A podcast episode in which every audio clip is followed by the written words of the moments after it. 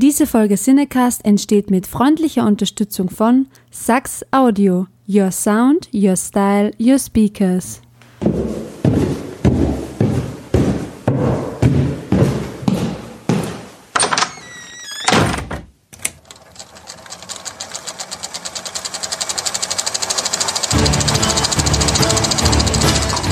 Watson, wenn man alle logischen Lösungen eines Problems eliminiert, ist die unlogische, obwohl unmöglich, unweigerlich eine neue Folge Siedecast.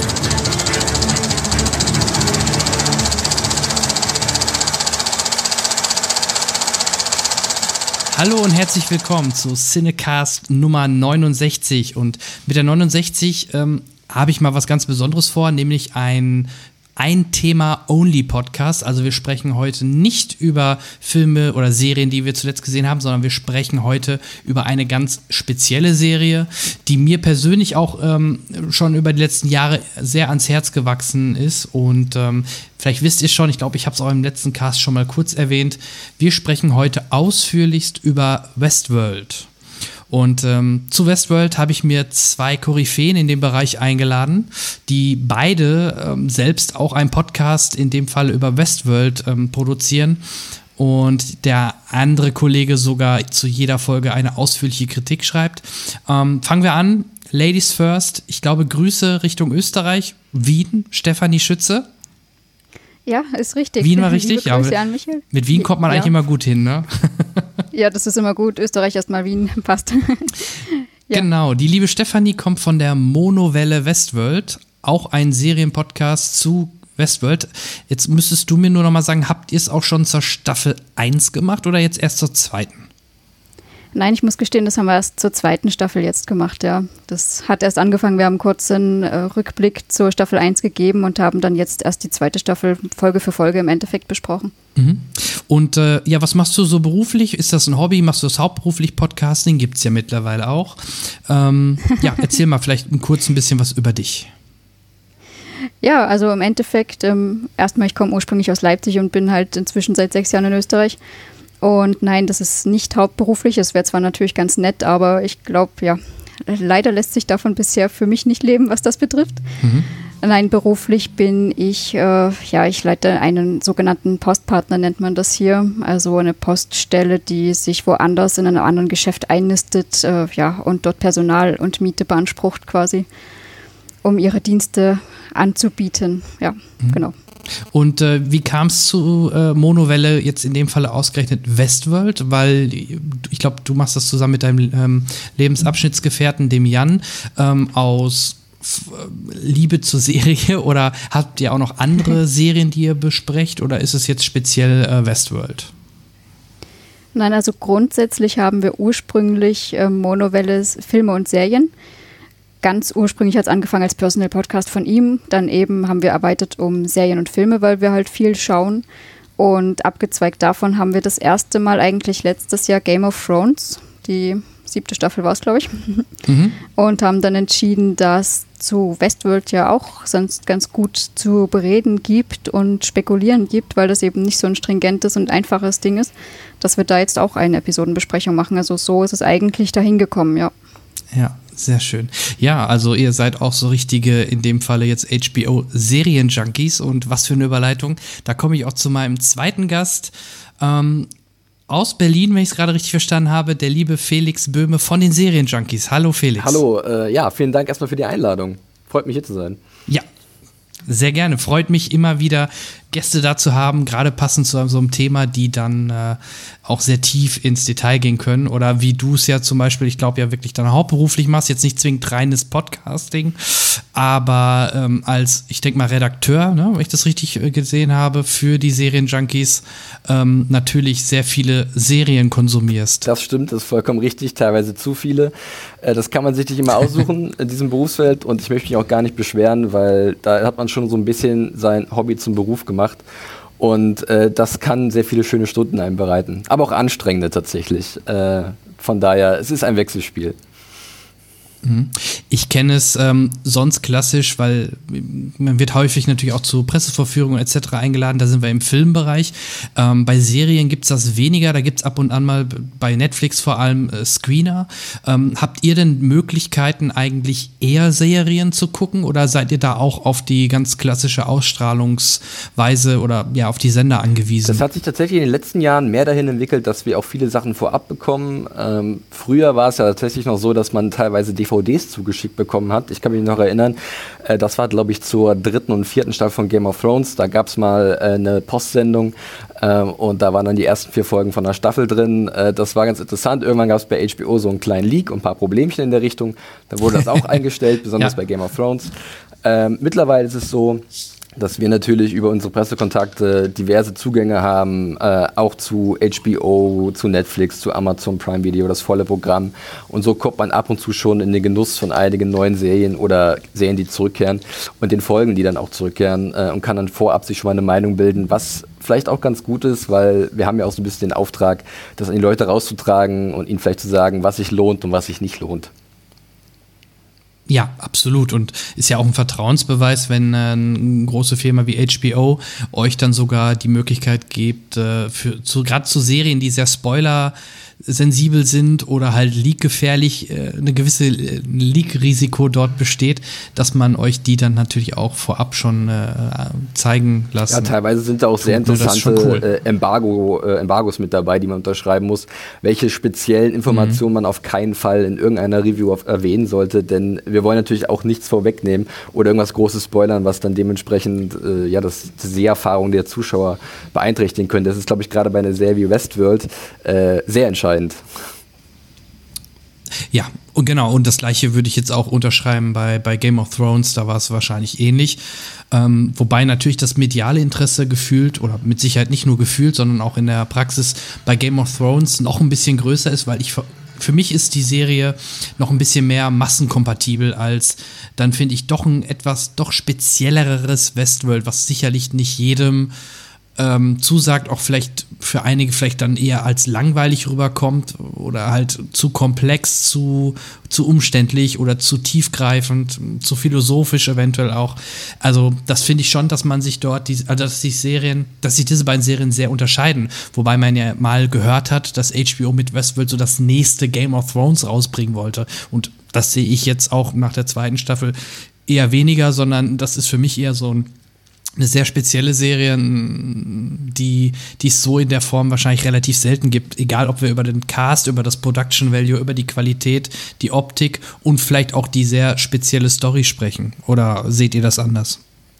Na, ich muss sagen, das Thema an sich bringt das ja schon mit, dass das jetzt nicht so massenkompatibel ist wie Game of Thrones, wie du es schon gesagt hast. Also dieses Fantasy und Kriege und Könige ist ja durchaus eher für die Massen geeignete. Ja, wobei, wenn man die, den 70er-Jahre-Film Westworld nochmal sich äh, vor Auge führt, ähm, da hätte man vielleicht schon im, vor, im Vorfeld denken können, ja, passt, ne? Man hat wieder Gewalt drin, Game of Thrones, Haken dran, äh, man hat Sex drin, gerade in der ersten Staffel gefühlt mehr, weil man mehr diese, diese Parksimulation erlebt ähm, als jetzt in der zweiten Staffel. Ähm, hätte man ja schon so sehen können. Ne? Ja, ich, Hat übrigens. Ich, ich glaube tatsächlich, ja? ganz kurz was zu diesem Thema zu sagen, dass bei Game of Thrones sicherlich irgendwie der Zugang, auch wenn es ein Fantasy-Universum ist, einfach ist als bei Westworld. Bei Westworld schon viel darauf gebaut wird, dass halt der Zuschauer so ein bisschen engagiert wird, sich Gedanken zu machen, ob das jetzt vielleicht ein bisschen oberflächlicher ist, wenn es um irgendwelche philosophischen Abhandlungen geht oder metaphysische Ausführungen. Das ist ein anderes Thema, mhm. aber an und für sich sind es erstmal zwei Serien, die sich doch in der Hinsicht unterscheiden unterscheiden, dass ein Game of Thrones sich wirklich jeder angucken kann und äh, das soll jetzt nicht irgendwie abwertend klingen, sondern einfach, dass es halt noch breiter funktioniert, was du auch schon erwähnt hast, Jan, und dass Westworld da vielleicht schon wieder ein bisschen zu spitz ist, sich vielleicht auch zu sehr gerne diese so, so spitz gestaltet, äh, weil es da dadurch auch einen eigenen, ja, ein Alleinstellungsmerkmal entwickelt. Ja. ja, da muss ich dem Felix recht geben. Im Endeffekt ist das Westworld eben auch tiefgründiger, ja. Ja, wo man bei Game of Thrones natürlich auch äh, interessante, tiefgründige Diskussionen führen kann über Machtkonzepte, über generell Charakterentwicklungen, wo sich eine Figur hinentwickelt. Wenn wir gesehen haben, wie sich äh, einzelne Charaktere in der Serie von der ersten jetzt bis zur siebten und dann auch bis zur allerletzten Staffel äh, dann entwickelt haben oder entwickelt werden, ist es natürlich auch wahnsinnig spannend, sich darüber den Kopf zu zerbrechen. Ja, ja, das will ich gar nicht abstreiten. Also, dass du da Spekulationen anstellen kannst ohne Ende, das war ja auch der Grund, weshalb wir eben da auch Episodenbesprechungen gemacht haben. Aber ich glaube, dieses ähm, mehr zum Nachdenken und also so zum philosophischen Nachdenken, hätte ich vielleicht sagen sollen, angeregt wirst du eher bei Westworld und ich glaube, dass das durchaus für manche dann doch auch zu anstrengend ist.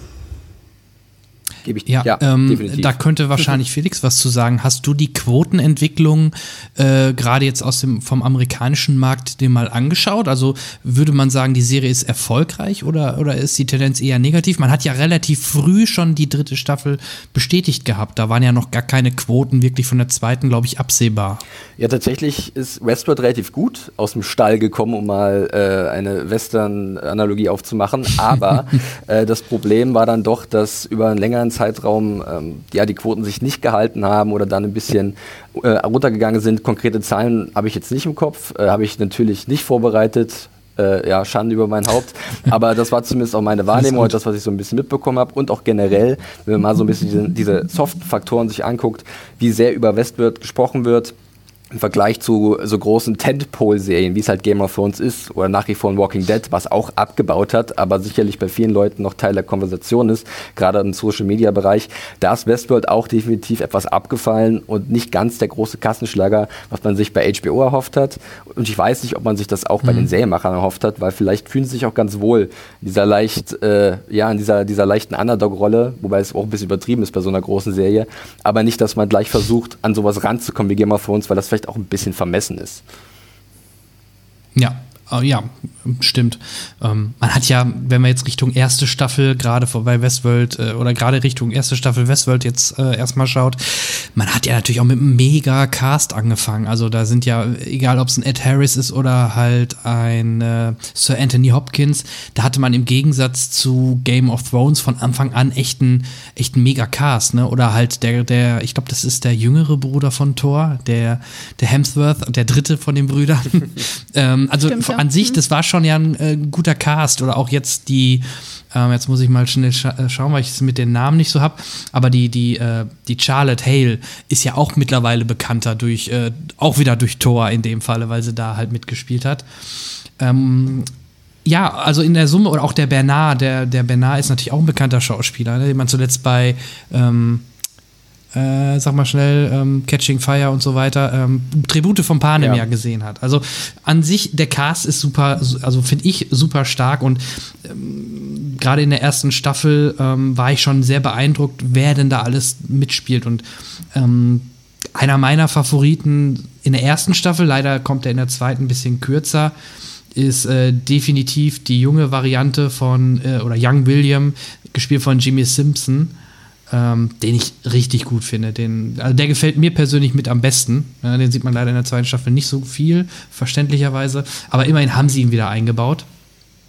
Und ähm, ja, also die erste Staffel hat äh, so ein bisschen das Phänomen, ich vergleiche das immer ganz gerne mit Jurassic Park. Klingt komisch, ist aber so, weil bei, auch bei Jurassic Park 1 hast du, oder bei Jurassic, können wir auch Parallelen zu Jurassic World ziehen. Du hast den Park, du hast eine Attraktion, du siehst alles, wie das abläuft, das ist super spannend und man guckt da gerne zu. Das hast du natürlich in der ersten Staffel eigentlich komplett durch. In der zweiten Staffel, ähnlich wie bei Jurassic Park 2, ist das ja nicht mehr da, sondern eigentlich ist der Park so im Ausnahmezustand, ist, er ist nicht im Betrieb, sondern man hat es ähnlich wie bei Jurassic Park, nämlich, äh, naja, einen zerstörten Park oder man sucht noch was zusammen, man versucht die Leute zu retten klar, bei Westworld baut sich da noch ein bisschen was anderes auf, aber ich finde, man hat schon gewisse Parallelen und ich könnte mir vorstellen, dass für viele dann in der Staffel 2 dieser Parkaspekt so ein bisschen abhandengekommen ist. Ja, man hatte natürlich dann Shogun World und ganz kurz die, diese indische Welt, aber in der Summe war es ja nicht mehr der klassische Parkbetrieb, sondern einfach nur noch, ja, die Weitererzählung, wie geht es denn weiter mit Hosts und Menschen.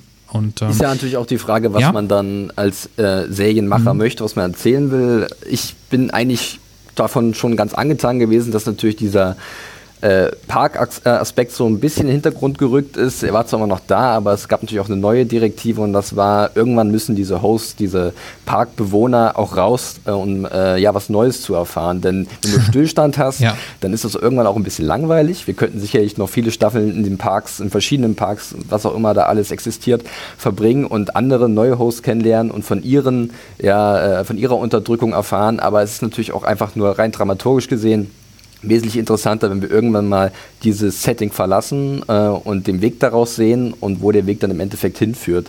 Äh, du hast es erwähnt, Jurassic Park ist natürlich eine äh, klare Referenz oder eine Parallele liegt vielleicht nicht nur daran, dass Michael Crichton halt auch Jurassic Park geschrieben, das Buch geschrieben hat und auch hinter dem Film, äh, Film ja. steckt. Ne? Da sind, sieht man schon eine gewisse Parallele.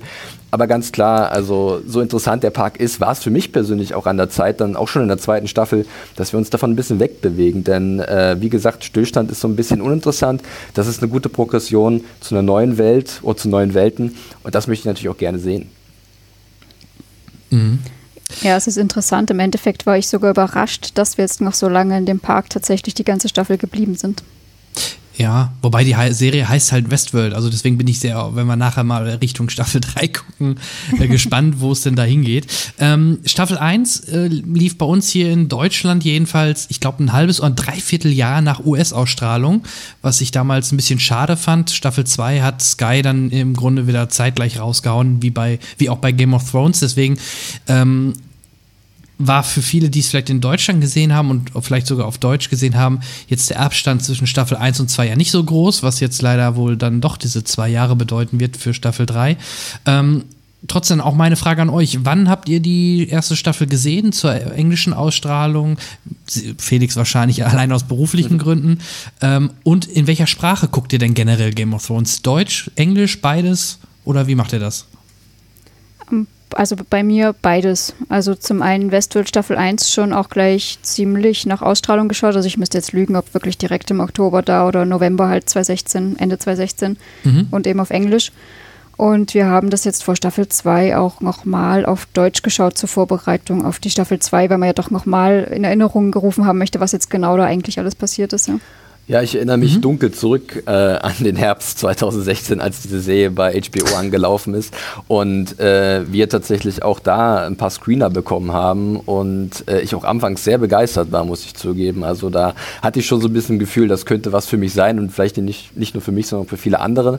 Äh, generell schaue ich mir das dann auch auf Englisch an. Ab und zu schalte ich da gerne mal die Untertitel dazu, denn einige Details, die werden vielleicht mal vernuschelt oder äh, werden dann erst mhm. richtig offensichtlich äh, wenn man ähm, ja, die vielleicht nochmal mitlesen kann. Das ist ja bei der Serie auch nicht unwichtig, Informationen zu sammeln und äh, sie sich selbst irgendwie irgendwo hinzuschieben und zu bewahren.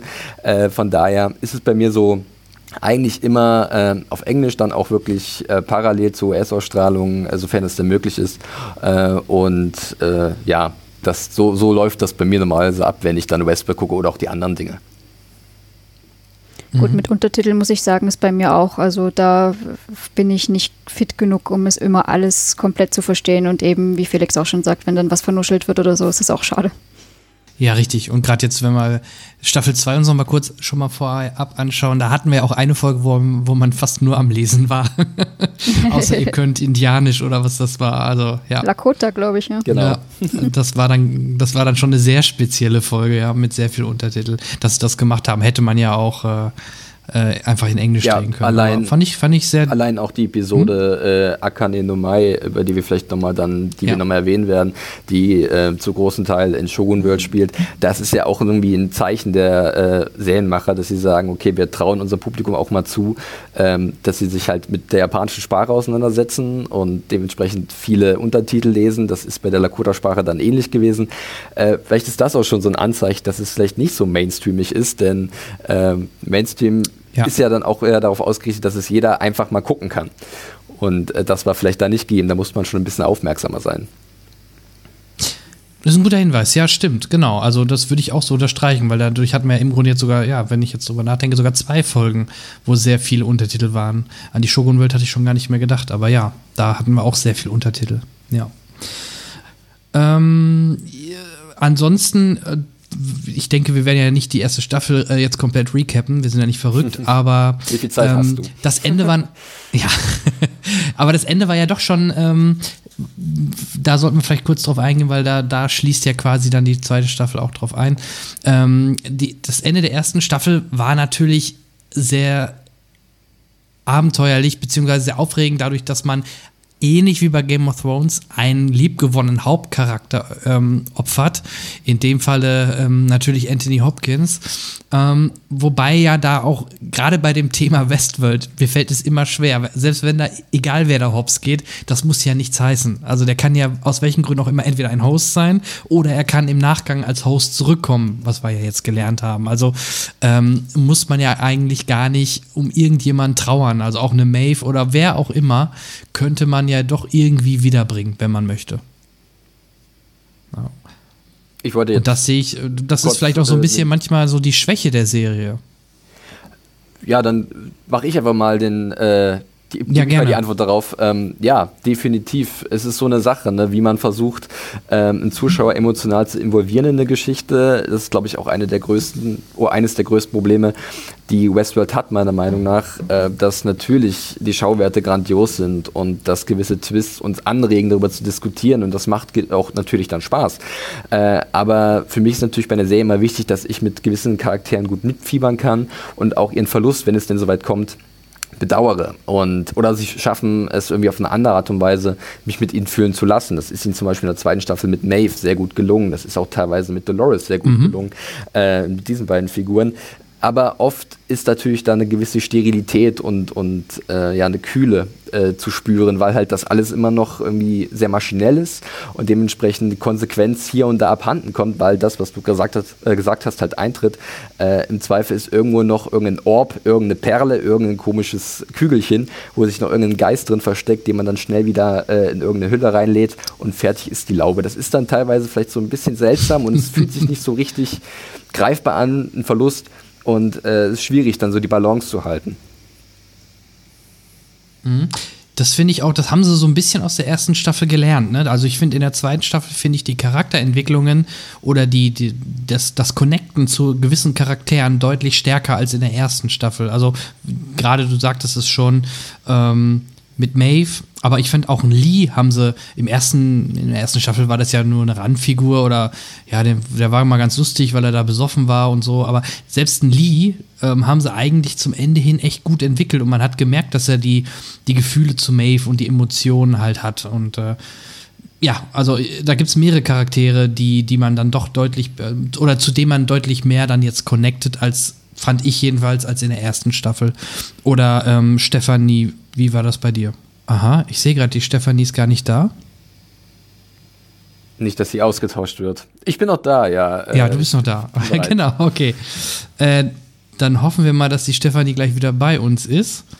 Ähm, dann könntest du sonst einfach die Frage aufnehmen. Ähm, hast du auch diese Empfindung gehabt? Also was besser war, erste oder zweite Staffel, da kommen wir ja nachher ja. gerne noch zu, aber ich fand allein die Charakterentwicklungen waren in der zweiten doch deutlich stärker. Also es war mehr Character-driven als reine Story-driven-Erzählung, oder? oder? Den, den, Eindruck hatte ich auch. Wie siehst äh, Gerade in der ersten Hälfte der zweiten Staffel, ähm, auch hin bis äh, zur fünften Folge Akane no Mai, wo das ja auch wirklich sehr im äh, Fokus stand, äh, der Charakter von Maeve und ihre Bedeut die Bedeutung ihrer Beziehung zu ihrer Tochter. Äh, wir hatten zwischendurch dann, also in der zweiten Hälfte dann noch äh, die Folge um Akechita Kiksuya, die halt das auch sehr in ins Zentrum gestellt hat. Das war sehr interessant zu beobachten, dass ein Charakter, der eigentlich für uns vorher noch gar nicht existiert, existiert hat, innerhalb von 60 Minuten zu so einer komplett geformten Figur aufsteigt, mit der wir wirklich extrem mitfühlen können und dessen Beweggründe wir verstehen können, dessen Motive und sein Handeln. Äh, das war schon sehr faszinierend. Äh, ich muss aber dann auch leider eingestehen, dass gerade in der zweiten Hälfte der zweiten Staffel man sich dann so ein bisschen wieder an der ersten orientiert hat oder gerade auch am Ende der ersten wo dann es eigentlich viel mhm. nur noch darum ging, irgendwas aufzulösen oder irgendeinen Twist unterzubringen, äh, die sicherlich wieder uns viel Material geben, zu spekulieren, zu diskutieren, wo aber auch eine gewisse Leere bei mir vorgeherrscht hat. Also ich muss ganz ehrlich sagen, nach dem Finale, das jetzt lief, ich möchte jetzt da nicht zu weit gehen, wir werden sicherlich später noch ein bisschen drüber äh, reden, ähm, da war dann erstmal so ein mhm. Gefühl, so ein bisschen der Frustration, weil ich doch eine andere Erwartung hatte, weil ich auch zwischendurch das Gefühl hatte, dass Westworld sich gefunden hat oder sich neu gefunden hat und äh, neue Wege einschlägt und dann doch wieder so zu alten Schu äh, Mustern zurückgekehrt ist, was ich wieder etwas langweilig fand, denn es ist einfach so eine gute Serie macht für mich halt einfach aus, dass da gute Charaktere sind, äh, in jedweder Hinsicht. Sie haben viele Sachen mobiert, sie haben versucht, die Men in Black mehr zu ergründen. Sie haben äh, Maeve natürlich sehr mhm. stark äh, in den Vordergrund gerückt und auch Dolores äh, selbst Nebenfiguren, du hast ihn erwähnt, äh, der Lee äh, ist irgendwie gewachsen, ähm, der Teddy, der von James Marston gespielt wird, hat eine relativ tragische Entwicklung genommen, aber das war auch interessant. Aber irgendwo am Ende war dann wieder der Fokus für mein Empfinden ein bisschen zu sehr auf diesen Schockmoment, auf das, okay, wir haben noch eine große Überraschung und der wird euch, oder die wird euch komplett von den Socken hauen. Äh, da war der Fokus darauf gerichtet, gerichtet und das fand ich teilweise dann doch ein bisschen schade. Mhm. Die Frage würde ich direkt mal an die Stefanie wieder weitergeben. Ich glaube, die sind nämlich jetzt wieder da. Ähm, Staffel 1, gerade auch, oder das, was gerade der Felix sagte, das ist so ein bisschen typisch Produzenten J.J. Abrams und Jonathan Nolan, glaube ich, geschuldet. Oder wie siehst du die ganze Geschichte mit, es muss twisty sein, es muss sich was drehen, es muss einen Cliffhanger geben und äh, das, das, das kennen wir doch. Der Abrams hat ja nicht ohne Grund damals auch Lost mitproduziert. ja, ähm, Lost auf jeden Fall, stimmt. Ansonsten, also ich muss jetzt mal so gestehen, ich bin jemand, ich mache mir jetzt nicht so großartig Gedanken immer um die Produzenten ringsherum. Das äh, überlasse ich meistens meiner besseren Hälfte. Ich äh, schaue mir meistens die Schauwerte an und alles, wer da so ringsrum wieder irgendwie mitspielt. Aber mit Lost, äh, da stimme ich dir auf jeden Fall zu. Da passt es ganz gut, dass der wieder mit seinen Fingern im Spiel hat, ja. Mhm. Ja, ich glaube, die Maschinen übernehmen den Podcast. So hört es sich zumindest von meiner Seite aus an. ja, ich glaube, die Hosts haben was dagegen, dass wir über sie sprechen. Und ich weiß auch nicht, wenn jetzt Stefanie wieder zurückkehrt, ob sie wirklich Stefanie ist und nicht schon längst ausgetauscht wurde. Von daher ist auch nicht. Ja, äh, das Risiko, das Risiko besteht, absolut, ja. Ähm, ja, also im Endeffekt aber ähm, Staffel 1, ähm, also warst du denn nach der ersten Staffel 1 so gehypt, dass du auch unbedingt eine zweite haben wolltest oder warst du schon nach Staffel 1 deswegen gerade aus den Punkten, die du gerade genannt hattest, dann eher ähm, kritisch der Staffel 2 gegenübergestellt? Schwierig, es war sehr schwierig bei mir. Äh, ich habe mir tatsächlich auch nochmal in Vorbereitung auf die zweite Staffel die erste Staffel angeguckt und äh, kam da wesentlich besser mit der Serie zurecht. Äh, eventuell auch, weil ich einfach wusste, was mich erwartet und dass ich halt mich mehr vielleicht auf andere Sachen konnte als äh, auf irgendeine Enthüllung, die jetzt am Ende jeder Folge noch äh, kommt und mich überraschen soll. Äh, von daher dachte ich eigentlich auch so ein bisschen, ich habe vielleicht die erste Staffel falsch bewertet oder ich habe es falsch geguckt. Da gibt es auch interessante Abhandlungen drüber, wie man Westworld guckt, ob man sich einfach auf dieses Spiel einlässt, wie so ein Gast in diesem Park sozusagen und man wird Teil davon. Oder man mhm. versucht irgendwie hinter die Kulissen zu gucken und entdeckt dann die ganzen falsch zusammengelöteten Drähte, die dich irgendwo hinführen, äh, um dann im Endeffekt dann doch dir den Boden und den Füßen wegzuziehen. Und das ist dann ein billiger Trick, der ja eigentlich kein gutes Drama ist. Ähm, deswegen die an, also die, die Vorfreude war jetzt vielleicht nicht gigantisch, aber das Interesse, ob sie es schaffen, vielleicht mhm. was Neues zu machen oder sich neu zu erfinden und ähm, ja, vielleicht Sachen zu verbessern, die mir vorher kritisch aufgefallen sind, die war definitiv da. Und äh, ich war dann auch ganz happy tatsächlich, dass in der ersten Hälfte der zweiten Staffel vieles so umgesetzt wurde, wie es mir hofft hatte. Dass wir wirklich mehr charakterzentrische Geschichten hatten, dass teilweise auch sehr gut diese charakterzentrischen Geschichten mit äh, Episoden oder mit, mit Handlungssträngen einhergegangen sind, die vielleicht ein bisschen zum Mysterium und zur Mythologie der Serie beigetragen haben und zu diesem Park. Das war eine gute Mischung, das war gut abge, abge, abgemischt und von daher auch für mich wesentlich interessanter als vorher. Ähm, was dann aber dann irgendwann vielleicht wieder in eine andere Richtung gekippt ist, was wiederum ein anderes Thema ist. Hm. Ähm, Stefanie, bei dir war die Vorfreude groß nach Staffel 1 oder ja, wahrscheinlich schon, sonst würde ich keinen Podcast machen, ne? Ist richtig, ja. Also nein, ich habe mich wirklich sehr, sehr gefreut auf die zweite Staffel. Ähm, die erste hat mich doch ähm, sehr sehr neugierig zurückgelassen, um das mal so zu sagen, die mit ihren ganzen subtilen Twists und kleinen Hinweisen und diesen, ja, immer wieder Wendungen da drin haben. Das hat mir so gut gefallen, dass ich echt da gespannt war, was sie jetzt in der zweiten Staffel daraus machen. Also dementsprechend war dann auch die Entscheidung recht klar vorher, äh, weil wir ja durchaus also eben auch zu zweit überlegt haben, machen wir da jetzt wirklich eine Episodenbesprechung dazu oder nicht. Aber eben aufgrund dessen haben wir dann eben entschieden, ja, machen wir jetzt. Mhm. Und ja, mit der zweiten Staffel, die ja dann am 22. Äh, April gestartet ist mit Zeit der Vergeltung, Journey into Night, ähm, ist man ja direkt auch schon mit einem Zeitsprung angefangen. Man hat ja dort äh, direkt am Anfang der Staffel dann Bernard gesehen, äh, wo man erst, also man hat ihn zweimal im Endeffekt gesehen, in zwei verschiedenen Zeitebenen, ähm, was vielleicht für einige auch schon ne, wieder ein bisschen komplex ist, in Anführungsstrichen es ist eigentlich nicht schwer, aber man sieht es auch, sollte eigentlich klar sein, aber trotzdem, es ist halt keine lineare Erzählweise, sondern man, sp man springt quasi äh, in der ersten Folge schon fast ans Ende der zweiten Staffel, wenn man es jetzt so im, Nach äh, im Nachgang betrachtet. Ich glaube tatsächlich, dass das auch Westworld der, der zweiten Staffel ähm, noch ein bisschen Aufwind geben könnte der Nachbetrachtung, dass einige Leute vielleicht nochmal zurückkehren. Und ich meine, wir müssen jetzt wieder ein bisschen warten, bis es weitergeht. Und vielleicht werde ich dann zwischendurch auch nochmal die Zeit finden, nochmal eine Rückschau zu machen. Und dann ist es natürlich nochmal interessant, ähm, das komplette Ding zu sehen mit dem Wissen, was wir jetzt haben. Ist natürlich die Frage, ob das dann die Serie gerade besser macht oder ob das nicht vielleicht eher ein Makel ist, dass es gerade erst beim zweiten Mal gucken wirklich dann unterhaltsam ist, weil man halt schon wieder weiß, wo die ganzen falschen Hasen in den Hüten versteckt sind. Also das ist dann wieder so eine, das, das macht es mhm. so schwer für mich teilweise über Westworld so zu diskutieren, weil zum einen macht das wahnsinnig Spaß, diese fantastischen Schauwerte, die Stefanie auch schon erwähnt hat, die sind einfach großartig. Auf der anderen Seite fühle ich mich ab und zu so ein bisschen ähm, ja, veräppelt und vielleicht nicht ganz ernst genommen, weil man mich immer wieder überraschen will und sagt so, nee, gib mir doch einfach was, was gerne was Einfaches, dafür aber was, was irgendwie was in mir auslöst, also emotional. Muss ich dir echt zustimmen, ja.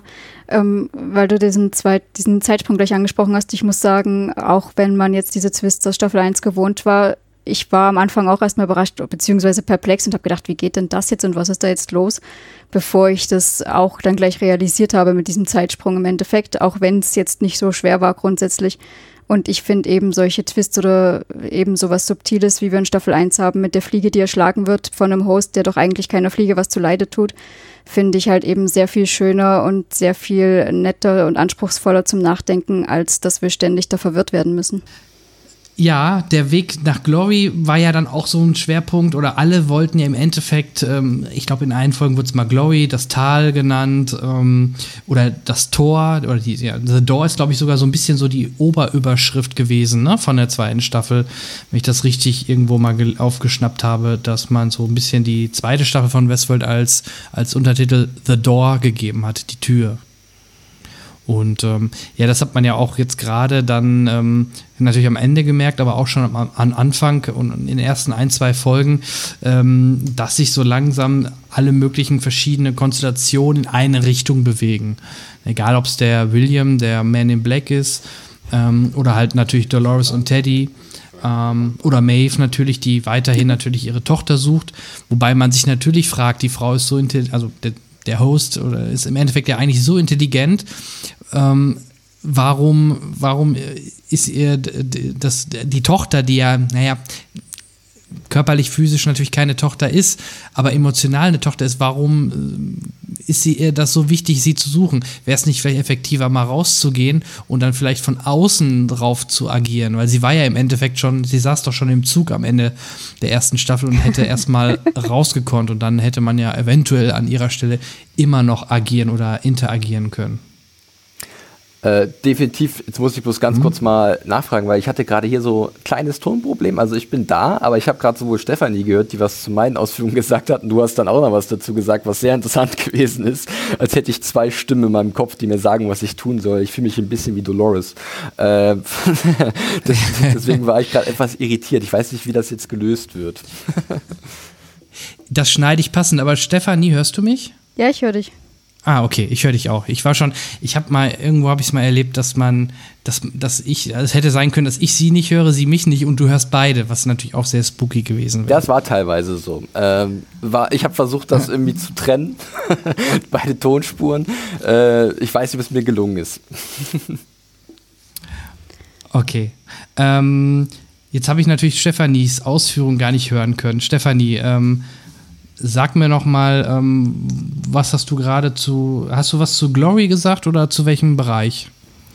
Ähm, nein, im Endeffekt hatte ich gesagt gehabt, dass dieser Zeitsprung, den wir gleich zu, in der ersten Episode der Staffel 2 jetzt hatten, dass der mich auch erstmal ein bisschen perplex gelassen hat, äh, auch wenn es klar war mit diesen Twists, dass auch ich erstmal überrascht war und gedacht habe, was ist denn jetzt los? Obwohl es eben klar war und ähm, ja, ich es besser finde, wie sie es in Staffel 1 gemacht haben, so subtile Rätsel oder auch Hinweise wie die Fliege, die von einem Host erschlagen wird, der eigentlich keiner Fliege was zu Leide tut. Eben, dass ich das viel besser finde als diese Verwirrspielchen, die wir jetzt hier so sehr haben. Ja, das zieht sich ja eigentlich auch die Staffel äh, durch, ne? Diese leichten Sprünge oder was du schon äh, sagtest, so diese Verwirrspielchen, ne? Genau, ja, im Endeffekt. Ja. Ähm, wie sieht es denn aus? Welcher Handlungsstrang in der zweiten Staffel, also wir, wir gehen jetzt nicht jede Folge durch, aber ähm, welcher Strang oder welche Storyline ähm, hat euch denn am meisten gefallen? Vielleicht, äh, Stefanie, du zuerst. Also ich muss sagen, äh, die Maeve ist für mich äh, grundsätzlich so ein äh, Lieblingscharakter gewesen und dementsprechend fand ich ihren Strang auch mit sehr, sehr schön, auch wenn er vielleicht nicht immer nachvollziehbar war, aber er ist trotzdem einer meiner Lieblingsstränge eben dieses ähm, Auferstehen und ich meine, sie hat sich ja schon aufgelehnt zum Ende der ersten Staffel und äh, dann jetzt doch dieses äh, Dazulernen und eben dann per Gesten steuern, also nicht per Geste, per, per Menschen steuern können. Aber auch diese Wandlung zum Emotionalen hin, weil am Anfang war sie auch so knallhart und dann wurde sie immer emotionaler. Das, äh, ja, das hat mir eigentlich sehr, sehr gut gefallen. Mhm. Und bei dir, ja, Felix? da kann ich auch nur äh, Stefanie zustimmen, dass Maeve sicherlich ähm, ein Highlight war dieser Staffel äh, und der Weg, den sie bestritten hat, äh, so schwer und steinig er auch gewesen ist, ähm, was dann äh, bei mir anfangs eigentlich recht gut funktioniert hat, war auch das, was Dolores durchlebt hat. Die ist dann aber irgendwie mehr und mehr in den Hintergrund, Hintergrund gerückt, gerade in der zweiten Staffelhälfte und kam dann erst am Ende so ein bisschen wieder ähm, und war halt auch in ihrer Art und Weise ein relativ ja, ein Hardliner einfach, was ihre Überzeugungen anging. Und da fand ich den Weg von Maeve immer so ein bisschen besser, weil er halt auch irgendwie emotional für mich ein bisschen besser zu verorten war gerade diese Beziehung zwischen ihr und ihrer Tochter, die sie immer wieder angetrieben hat, die sie halt auch in andere Welten gebracht hat, wo sie gesehen hat, da gibt es Leute oder Hosts, die ähnliche Empfindungen haben wie ich, mit denen kann ich mich dann dementsprechend auf einer emotionalen Ebene connecten. Das hat irgendwie auch bei mir sehr gut funktioniert. Und ansonsten äh, gibt es natürlich so diese kleinen Highlights, äh, jemand, wie ich es vorhin schon erwähnt hatte, jemand wie Teddy, der halt relativ unscheinbar am Rand ist, aber noch so einen kleinen eigenen Arc hat. Äh, der Lee äh, war sicherlich auch überraschend dann am Ende, wo er sich hin entwickelt hat. Und ich fand es auch tatsächlich nicht verkehrt, dass man dem Man in Black versucht hat, also zumindest hat es versucht, wirklich ihm äh, einen tieferen Charakter zu geben, äh, was ja auch nach der ersten Staffel so ein bisschen Kritikpunkt war. Wer ist das überhaupt? Gerade der ältere William, wie ist äh, aus dem das geworden, was er im Endeffekt ist, dieser herzlose Bastard. Und da fand ich die Idee, dass wir ein bisschen Informationen bekommen, gar nicht so verkehrt, äh, auch wenn ich nach wie vor glaube, dass diese Figur vielleicht auch so ein bisschen eine Sackgasse darstellen könnte, rein dramaturgisch für die äh, Serienmacher, dass es da irgendwann einfach nicht weitergeht und dass ja dieses Erklären des, des mysteriösen Man in Blacks vielleicht auch ein Problem sein könnte in naher Zukunft und oder je nachdem, wie man ihn dann nutzen wird, weil wer die Staffel gesehen hat, der kann sich vorstellen, dass der Man in Black wahrscheinlich dann eine gesonderte Rolle spielen wird in der Zukunft. Ich weiß es nicht. Ja, der hat ja. mich jetzt zugegebenermaßen eher ein bisschen äh, ja, wütend zurückgelassen. Absolut verständlich. ja, da würde ich doch ein bisschen eine Lanze brechen, weil äh, das Ende okay, reden wir gleich noch drüber, aber ansonsten mag ich halt, ich, ich mag halt Ed Harris äh, sowieso, ich mag seine Darstellung, ich mag den Charakter. Ähm, mir gefällt oder mir gefiel das ganze Szenario mit der Tochter, was dann doch sehr überraschend aufgelöst worden ist. Ich fand die, die ähm, Rückblenden gerade, äh, die fand ich halt super spannend zu sehen. Wie ist das Ganze entstanden? Wie klappt, wie ist das mit Delos passiert? Auch die, die James Delos-Folge, äh, nenne ich sie mal, wo man James Delos quasi dort im Käfig gesehen hat und ähm, ihn dort halt immer wieder äh, versucht, also getestet hat. Das, das fand ich halt super interessant und da taucht ja auch immer wieder William Schrägstrich der Man in Black am Ende auf. Ähm, also die Storybereiche und so haben mir schon sehr, sehr gut gefallen. Und da auch wieder, das war am Anfang der Folge eher radelt da und so. Das erinnerte mich wieder an Lost, wie Desmond früher in Staffel 2 plötzlich da am Radeln war oder am Sport machen war in dem, in dem Hatch. Also das irgendwie hatten das, gab es da wieder so lust, komische Parallelen. Und äh, ja, James Delos übrigens, ähm, der Schauspieler, den habe ich so oft noch nicht gesehen. Der hat mir sehr gut gefallen. Irgendwie hat er, hat er das echt gut rübergebracht, diesen James Delos. Ja, Peter, und, äh, Peter Mullen, wirklich ja, sehr also großartig. Also, äh, kann ich dir auch nur empfehlen, mal ein bisschen seine Filmografie dir anzugucken, weil da sind so ein paar schöne Perlen versteckt. Ob es jetzt die erste Staffel von Top of the Lake ist, eine sehr coole Serie mit Elizabeth Moss, wo er eine wichtige Rolle spielt, oder Tyrannosaur ist, glaube ich, ein Film. Ähm, ich komme jetzt auf den Namen des Regisseurs, aber da spielt er auch eine sehr äh, wichtige Rolle, die Hauptrolle, glaube ich. Äh, das ist ein sehr guter, der auch mit seiner sehr schottischen Art, die auch wirklich ausspielen darf in der Serie, hm. äh, sicherlich auch so ein Höhepunkt für mich gewesen zwischendurch bei den Gastdarstellern und die Folge, die du erwähnt hast, äh, The Riddle of the Th äh, Swings, ähm, ja, war auch für mich so ein zwischenzeitlicher Höhepunkt, weil da genau das war oder das äh, passiert ist, was ich halt vorher erwähnt hatte. Es war eine gute Mischung aus äh, charakterzentrischer Erzählung, ähm, die auch zu Herzen geht und gleichzeitig erfahren wir mehr über diesen Park, um was da eigentlich wirklich vorgeht, was das geheime Projekt ist und natürlich auch die Informationen zum Man in Black oder zu William, äh, was, was er eigentlich doch wirklich für ein für ein kranker Mensch ist, der als seinen Schwiegervater da foltert und also den Geist seines Schwiegervaters foltert und foltert äh, immer wieder und irgendwann eigentlich gar kein Interesse mehr daran hat, dass er zurückkehrt. Äh, das war schon sehr gut gemacht, da gebe ich dir recht.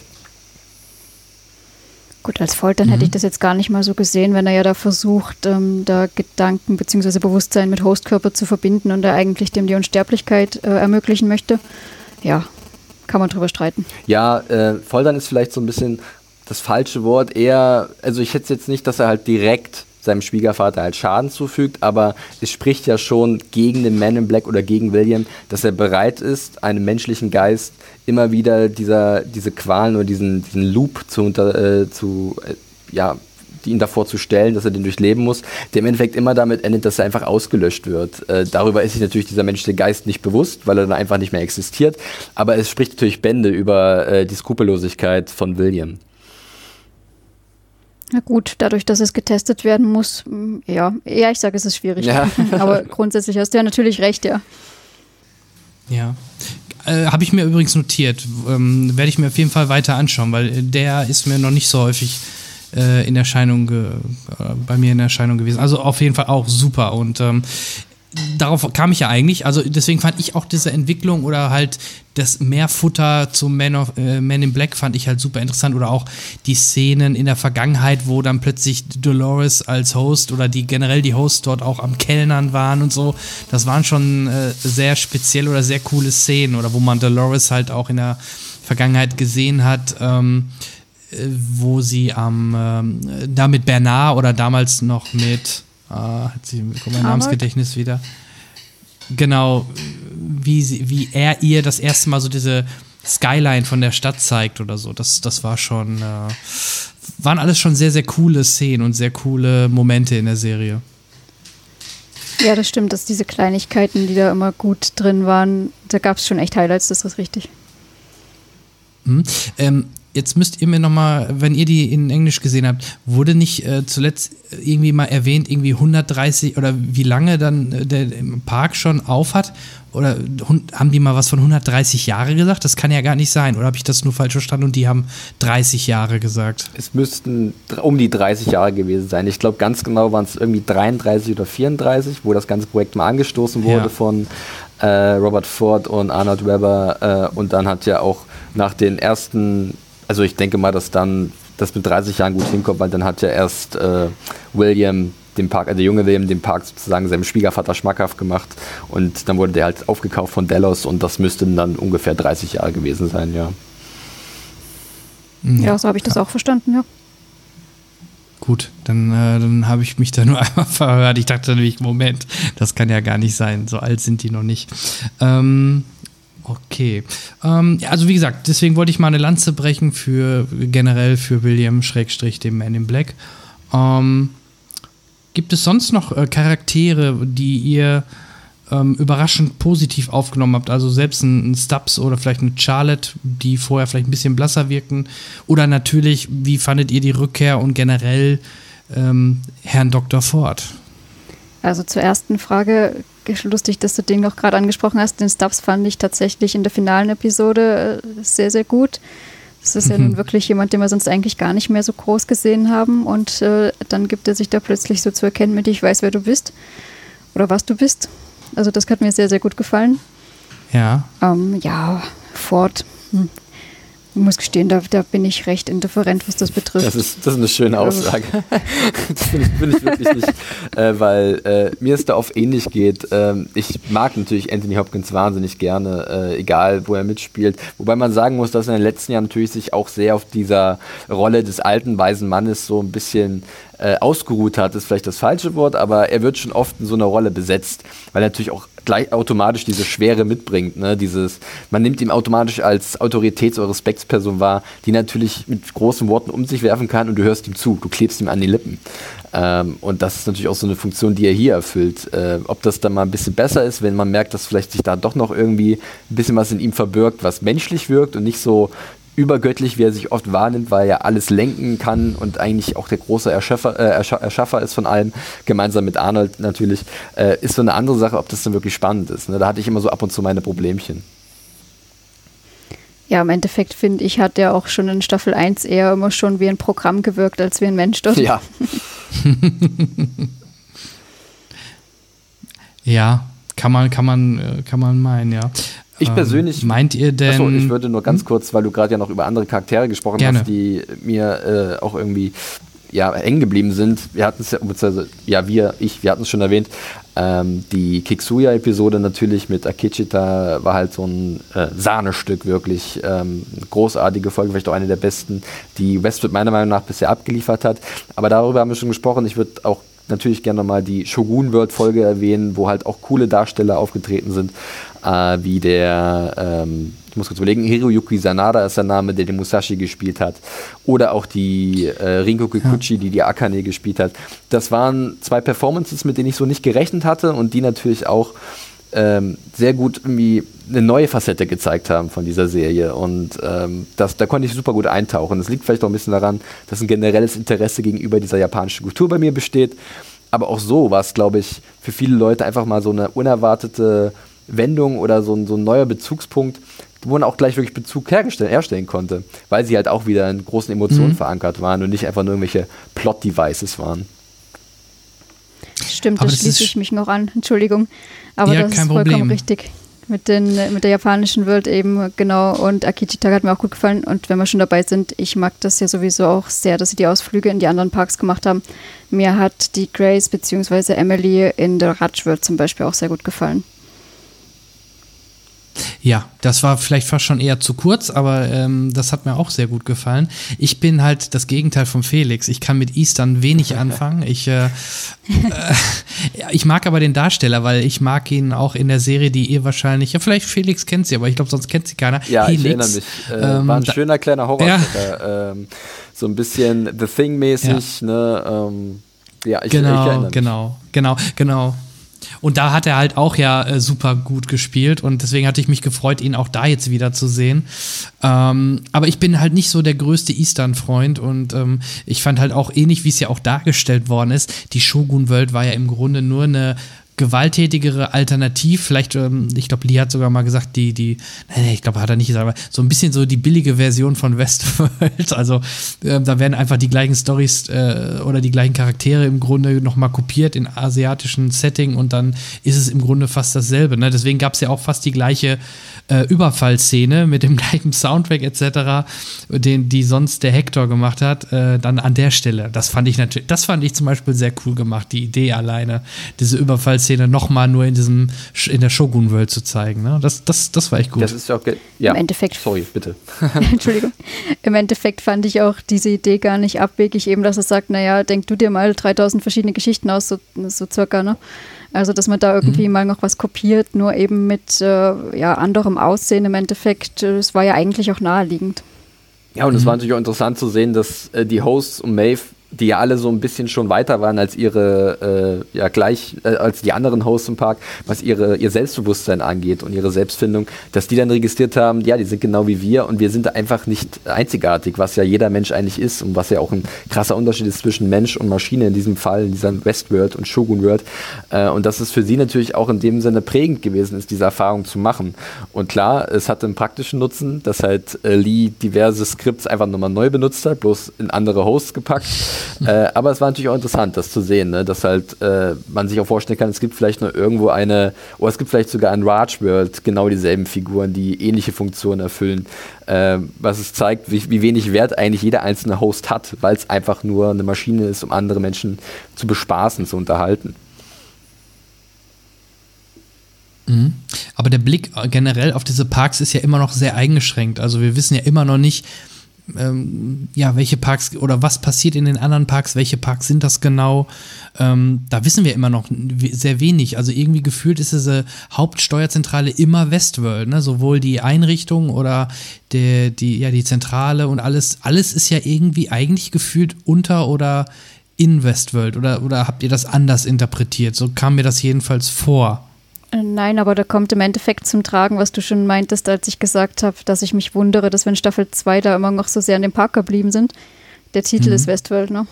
Also wenn wir da jetzt so stark die anderen Parks hätten, was nämlich auch was ist, was ich mir sehr wünschen würde, oder ja, ohne jetzt eigentlich vorweggreifen zu wollen, aber was ich mir für Staffel 3 zum Beispiel durchaus wünschen würde, dass wir da mehr noch in die anderen Parks weiter reingehen, aber grundsätzlich Name ist Programm, ja. Ja, ist, ja. Um, um dem Vokabular zu bleiben der Serie, äh, diese Westworld scheint Cornerstone Nummer eins zu sein. Äh, man sieht es ja auch, wenn wir mal uns, keine Ahnung, diese Backup-Worlds angucken, The Cradle oder The Forge. Ähm, vielleicht ist es auch nur die Darstellung, weil wir wissen ja nicht, was in diesen virtuellen Welten wirklich passiert. Es ist ja auch nur eine Visualisierung von irgendeinem Code. Aber das spielt sich ja auch immer alles in einem Western-Setting ab. Also vielleicht war das die ursprüngliche Idee, ne? der Grundpark, den sich Arnold, beziehungsweise der sich ausgedacht wurde am Anfang Anfang zwischen Ford und Arnold, sie haben sich auf dieses Western-Thema äh, fixiert und drumherum wurde das dann erweitert, dann weil halt zum Beispiel auch Delos gesagt hat, hey, äh, wir haben einen internationalen Markt, da kommen wieder die ganzen Kapitalisten ins Spiel, ne? wer kennt es nicht, Marketing und so. Wir haben einen internationalen Markt, den wir bespielen müssen. Wir brauchen äh, ein asiatisches Thema, wir brauchen ein, ähm, was, was irgendwie, was ich, äh, Kunden aus dem Mittleren Osten anspricht oder so. Also da möchte ich gar nicht in diese ganzen mhm. Pitch-Meetings reingucken, die da vielleicht abgehalten wurden in dieser fiktiven Welt, um sich sich Welten auszudenken. Ich persönlich hätte ja ein bisschen Interesse tatsächlich an Roman World gehabt, was man ja im Film auch gesehen hat. äh, das liegt aber vielleicht auch daran, dass ich ein großer Fan von Rome bin und da vielleicht nur deswegen gerne gesehen hätte, ey, es gibt tatsächlich noch so eine antike Serie da draußen, weil die gibt es ja nicht mehr so viel. Da gibt es ja einige wenige Vertreter heutzutage, aber da ist noch so ein bisschen die Trauer sitzt in mir, dass das nur zwei Staffeln lang gegangen ist. Rome, ja, das stimmt da gebe ich dir recht. Ähm, das Setting mag ich auch lieber. Als Eastern. also da, aber das, ja. da sind wir ja. Ja, ja, genau, als Eastern. Ähm, aber das, das, das, kann ja noch werden, weil wir wissen ja gar nicht, was passiert denn jetzt während, dieses, äh, während der ganzen Handlungsstränge groß in den anderen Parks. Das Einzige haben wir so ein bisschen mal kurz, dass es auch Meuterei oder halt auch Rebellion in, in ähm, Shogun World und in der Raj World gibt, aber gerade zum Ende hin bekommen wir von den anderen Parks gar nichts mehr mit. Also das ist halt dann die Frage, ne? was passiert oder was ist da passiert, was passiert da? Ja, das, das fehlt noch komplett. Ne? Das fand ich halt, da hätte man wenigstens am Ende irgendwie, wenn man schon dieses The Door, diese Tür öffnet in diese virtuelle Welt, wo dann die Hosts sich äh, ihren Körper verlassen und nur noch die, der, der, also die Seele quasi oder dann der Code quasi in dieser virtuellen Welt weiterlebt, da hätte, es mal, hätte man ja wenigstens kurz Schnitte machen können, auch gern nochmal in die Shogun-Welt oder in die andere Welt, wo man auch sieht, dass da auch irgendwelche Türen aufgehen, weil, ne, da sind wir wieder bei dem Thema. Es geht ja scheinbar nur in Westworld die Tür auf für die Hosts. Ja, das ist eben die Frage und da fand ich eben auch schade, dass wir zwar diese zwei anderen Welten angeschnitten haben, aber dass die im Endeffekt so kurz kamen, dass es eigentlich belanglos war. Im Grunde haben wir ja mindestens noch mal so viele Welten, weil irgendwann wurde am Anfang mal von Park Nummer 6 gesprochen. Also auf jeden Fall haben wir mindestens noch drei andere Parks. Ähm, ja, mhm. was da überall so geschieht noch, fände ich auch interessanter. Ja, das ist, glaube ich, auch so ein bisschen ja. einfach ähm, auch wieder dem Pragmat äh, oder der, der, Pragmatik der, des Erzählens geschuldet, dass man sich denkt, ja, äh, wir könnten natürlich jetzt noch, noch mal Shogun World zeigen und da einen Charakter näher beleuchten, der im Endeffekt den gleichen Weg geht wie Dolores oder Maeve, ähm, was ja mit Akane und Maeve so ein bisschen gezeigt wurde. Da hat sich Akane natürlich dann für was anderes entschieden. Aber da will man, glaube ich, dann sich nicht zu viel doppeln, weil es eventuell dann einige ähm, langweilen könnte. Klar, ich hätte auch gerne andere Welten gesehen und andere Parks. Aber man muss natürlich dann schauen, dass es halt auch eine immer noch fokussierte Erzählung ist und man nicht anfängt, so ein bisschen rumzumeandern. Ähm, so interessant es wäre, die verschiedenen Parks zu sehen. Ist ein schwieriger, schmaler Grad, den, ich, den man da bestreitet als Serienmacher und da möchte ich auch nicht mit den tauschen, die Entscheidungen zu treffen, was man jetzt erzählen will und was nicht. Ähm, das ist natürlich nicht ganz so einfach. Ich muss gestehen, ja. ich hätte jetzt gar nicht dasselbe nochmal in den anderen Parks sehen wollen, sondern ich hätte das eher gut gefunden, wenn sich es ein bisschen verbunden hätte. Ebenso wie wir das mit der Maeve haben, die da unterirdisch bei Shogun World rauskommt und da die Handlung hat und wieder zurückgeht und die Bogenschützin mitnimmt, dass man das auch irgendwie so ein bisschen verknüpft. Ich meine, dass sich das dann zentral wieder in Westworld abspielt, äh, alles gut und schön, aber irgendwie so ein bisschen sowas verlaufen, das fände ich halt grundsätzlich schön. Aber ja, ich glaube, wahrscheinlich ist das dann auch zu aufwendig im Endeffekt. Ja, und die Frage, die wir auch noch nicht beantwortet bekommen haben, meine ich, wo genau befindet sich überhaupt der ganze oder diese Parks? Also man redet ja immer nur von, es gibt noch ein Festland, also scheinbar scheint es eine Insel zu sein. Und ich glaube, es soll auch irgendwo das müsste Richtung Asien sein, ne? Da gab es auch irgendwie so ein paar Indizien, ja. dass es irgendwo eine. Vor der Küste Asiens. Ja, irgendwie. Ja, ja ob jetzt China oder Japan, auf jeden Fall waren da nämlich auch mal in irgendeiner Folge, waren da doch die, das, das Militär dort, die da irgendwie einen Vertrag da irgendwie jemanden da vor die Nase gehalten haben. Also genau weiß ich nicht mehr, wie es war. Ja, das war, äh, glaube ich, war Militär vom Festland. in der ersten Folge der zweiten Staffel und ähm, ich bin mir nicht mehr ganz sicher, auch wenn es wieder eine Weile Stimmt. her ist. Da waren auch, glaube ich, irgendwelche. Und zwischendurch hat irgendjemand mal irgendwelche Koordinaten rausgesucht, weil es war ja auch schon im Vorfeld bei Westworld konnte man äh, sich durch irgendwelche Promomaterialien wühlen und irgendwelche äh, Webseiten, wo die so aufgebaut waren, als wären es halt die Seiten vom Westworld oder von Delos. Und da hat irgendjemand auch mal irgendwas rausgefunden, dass sich dieser Punkt anscheinend irgendwo ich, im südchinesischen Meer oder so befindet. Ich bin da nautisch nicht so gut bewandert, aber ich glaube die Ecke, ja, das müsste es gewesen sein.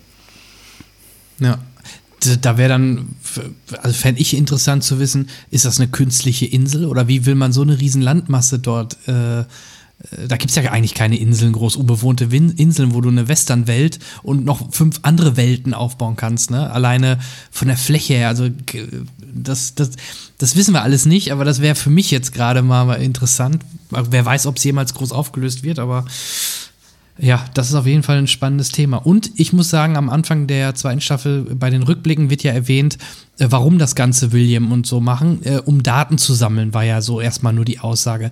Da musste ich aber immer die ganze Zeit an unsere Datenkraken in der heutigen Zeit denken, an, an Facebook und, und, äh, und Google und so weiter, die ja quasi jetzt auch schon uns unsere Informationen sammeln, um damit Profit zu machen, um damit halt Geld zu verdienen. Und ich musste sagen, äh, ich musste sagen, das habe ich am Anfang gedacht. Ich war nach, natürlich im Nachgang überrascht, dass die einfach mal äh, den Hut als Interface nehmen, um einfach alles aufzuzeichnen von den Menschen, um diese dann halt ähm, ja zu virtualisieren. Ne? Also da war ich schon, das war schon so eine Sache, da habe ich nicht mit gerechnet. Ich weiß nicht, vielleicht wurde es in den Filmen mal erwähnt, dass ihr es oder einer von euch schon mal wusste, aber das kam für mich schon sehr überraschend, dieser, dieser Move in die Richtung. Ich muss mich jetzt grundsätzlich outen, ich habe die Filme nie geschaut. Ich meine, ich habe grundsätzlich, weiß ich, worum es in den Filmen geht, aber geschaut habe ich die selber nicht. Und mhm. ähm, ich habe auch erst nicht unbedingt in die Richtung gedacht, dass jetzt was nachbauen, wobei es naheliegend ist, wenn man da die Filminhalte so kennt, dass man da irgendwie Daten bräuchte, um wieder nachzubauen, okay. Ich habe allerdings auch eher in Richtung Ausspionieren gedacht und mal zum einen zum Geld zu machen, aber zum anderen hätte ich mir durchaus auch vorstellen können, wenn da irgendwie wichtige oder strategisch äh, günstige Personen, sagen wir es mal so, dahin kommen, dass man die dann auch erpressen könnte quasi. Ja, da ging es bei ja. mir äh, anfangs auch hin tatsächlich. Wir haben ja auch bei uns im Podcast äh, bei serienjunkies.de viel darüber theoretisiert, als immer wieder die ganzen Informationen äh, tröpfchenweise eingetrudelt sind. Und da war auch anfangs auch die Idee eigentlich da, okay, was kann man mit diesen Daten anstellen? Man kann Leute erpressen, man kann vielleicht sie dementsprechend kopieren und austauschen und dann äh, die Geschicke, die Weltgeschicke äh, leiten, äh, weil man dann einfach, keine Ahnung, so einen Host erstellt. Dass das nicht so einfach geht, haben wir dann auch erfahren, weil diese menschlichen Geister halt nicht so leicht einfach in die echte Welt zu übertragen sind. Äh, es war dann aber dann irgendwann auch natürlich, für mich zumindest, ein klein wenig absehbar, in welche Richtung es ging, weil natürlich immer wieder dieses Projekt angesprochen wurde und diese grundsätzliche Idee des Unsterblichseins und was ja wirklich so ein, so ein, so ein großes Motiv ist, was viele Menschen oder große Köpfe ange, angestrengt hat über die Jahrzehnte, über die Jahrhunderte, über Jahrtausende, ähm, weil das Leben auszutricksen ist sicherlich für viele immer noch so eine große Herausforderung, ob wir das wollen, ob wir das machen sollten, das weiß ich selber nicht. Ähm, ich glaube, ich stehe da auch bei äh, einigen Leuten, die eher sagen, das Leben macht es erst lebenswert, wenn man halt weiß, dass es irgendwann mal endet. Ähm, aber das ist ja sicherlich wieder so ein Punkt, der da reinspielt. Man könnte Ewigkeiten darüber diskutieren, was jetzt der richtige Weg ist und ob Unsterblichkeit erstrebenswert ist oder eben nicht. Mhm. Ja, auf jeden Fall. Also ich glaube, das ist sogar ein bisschen aus den Filmen ableitbar gewesen, wenn man den Inhalt kennt oder die Filme gesehen hat. Also gerade das Thema Unsterblichkeit wurde, glaube ich, da auch schon mal, ist, glaube ich, da auch Bestandteil. Vor allen Dingen auch das, das Austauschen, soweit ich weiß, war ja. ja da so mit drin zentral. Ja, da sind wir auch ein bisschen bei äh, Michael Bays besten Film Die Insel, ne? Also, da war es ja auch so, so ein bisschen in die Richtung ging das. War jetzt ja, ist richtig. Keine, ja, richtig. ähm, Wobei, da brauchst du keine Organe mehr, da transferierst du einfach deinen Geist in den Host und dann ist gut, ne? Ich wollte gerade sagen, da bezahlst du einfach im Endeffekt, dass du da schon mal den Körper im Keller stehen hast und äh, wenn der eine da kaputt ist, dann äh, ja, setzen wir mal die Glühbirne da in die andere rein. Mhm. ähm, auch überraschend zurückgekommen ist ähm, Logan Delos, einmal ähm, bei einer älteren Szene, ähm, wo er nackt, boah, war das ein Kaktus? Auf jeden Fall irgendwo an, an so oder an so einem Stein saß, ähm, nackt. Ähm, und dann natürlich am Ende, natürlich dürfen wir da nicht die, das, das große Finale vergessen, wo er nicht, in, nicht er selbst quasi ist, aber im Grunde spielt er ja den, das System, ähm, was die ganzen äh, Tests in der virtuellen Umgebung durchführt und die ganzen Experimente macht mit diesen aufge, aufgezeichneten menschlichen ähm, Daten, um zu gucken, wie können wir den dann in, die haben es glaube ich, also in Deutsch hieß es in Fleisch gießen. Ja, interessant. Ähm, genannt. das hört sich ja, habe ich gleich ja. so ein Bild von meinem inneren Auge, in Fleisch gießen. ja, genau. Also das, äh, das war ja dann eigentlich auch der, die Aufgabe von diesem System. Und wenn ich das richtig verstanden habe, er sagte ja, ähm, er wartet auf Bernard und Bernard hätte dort die Befehlsgewalt. Ist das so oder meint er eigentlich Arnold und konnte das nun nicht unterscheiden? Das ist eine interessante Frage. Ja, ich, ich denke, ja, wahrscheinlich äh, sowohl als auch, weil ja, Bernard ja im Endeffekt das Ebenbild darstellen soll. Also ich denke, das ist da jetzt eher verschwommen schon. Ja, ich, ich würde vielleicht ja. in Richtung Bernard so ein bisschen tendieren, der sich in dem Moment natürlich nicht daran erinnert, dass er vielleicht schon mal da gewesen ist und das System darauf vorbereitet hat, dass Dolores eines Tages kommen wird, weil wir erfahren ja dann auch, dass Bernard sich selbst manipuliert hat, um nicht lesbar zu sein für die äh, Leute von Delos um Charlotte und diesen äh, Enforcer Car Strand und dass er vielleicht sich gar nicht daran erinnern kann, schon mal das System wirklich besucht zu haben, sagen, pass auf, ähm, Dolores oder Dolores wird kommen und sich vorbereiten und sie wird alles, sie kriegt von dir alles, was sie braucht, äh, ja, um den entscheidenden Schritt zu machen in ihre Freiheit. Ja, 20 Jahre, alles durcheinander. Wie lange dauert das, äh, das wieder zu ordnen? Ja, 20 Jahre. War auch ein sehr, sehr guter Satz, den er da den Strand ähm, quasi um die Ohren gehauen hat. Ich glaube, das war der, war dieser Costa, ne? Genau, dieser ja. ähm, Entwickler oder ja, Spezi. Ja. Äh, generell, Bernard, ähm, finde ich, hat ja doch schon eine sehr große Rolle auch in Staffel 2, weil man ja sehr viel mit ihm leidet oder mit ihm durch diese Staffel geht, sowohl in den zwei, äh, natürlich in diesen zwei verschiedenen Zeitebenen. Ähm, wie fandet ihr denn generell Bernards Entwicklung? Äh, fandet ihr die logisch? Fandet ihr die gut? Ähm, Habt ihr euch mehr von Bernard erwünscht, erhofft oder ähm, hat das so eure Erwartungen getroffen? Weil über ihn haben wir jetzt relativ wenig gesprochen als Highlight. Ihr habt ihn nicht genannt, ich habe ihn nicht genannt, obwohl er so groß im Fokus ist. Ja gut, das liegt, ziemlich, ja, es liegt ziemlich daran, dass es für mich einfach kein Highlight war. Also natürlich hat er eine tragende Rolle und ist auch dazwischen drin halt so viel da und ähm, ja, so entscheidend durchaus auch mit. Aber er hat für mich keine Schlüsselmomente groß, wo ich gesagt habe, ah ja, das war jetzt super oder irgendwas. Im Gegenteil, äh, dadurch, dass der ja so verwirrt ist, was ja alles eben so schön aufgelöst wird und so auch. Aber durch diese Verwirrtheit und diese Zeitsprünge und alles war das eben für mich eher eine Figur, mm, ja, die mich eher ein bisschen genervt hat, sogar teilweise. Ja. Äh, ja, da gebe ich äh, Stefanie auch so in Teilen recht. Ich bei, bei Bernard ist bei mir relativ schwer. Ähm, ich sehe auch dieses Problem, dass er so ein bisschen das Instrument ist, um uns zu verwirren. Ne? Er wird oft benutzt als so eine Art Spielfigur, die ja natürlich in allen Zeitlinien existiert und dementsprechend auch für uns so ein bisschen so ein Fixpunkt ist, um uns zu orientieren, wo wir uns gerade bewegen. Dennoch wird er oft dafür genutzt, um uns halt wirklich zu verwirren, weil wir halt nicht einschätzen können, okay, wann spielt dieser Bernard jetzt? Ist es vielleicht gerade noch Arnold? Da gab es ja auch genug Rückblicke. Äh, die konnte genau. man natürlich visuell so ein bisschen aussortieren durch ein anderes Format, das sie da genutzt haben bei der, äh, bei der Inszenierung.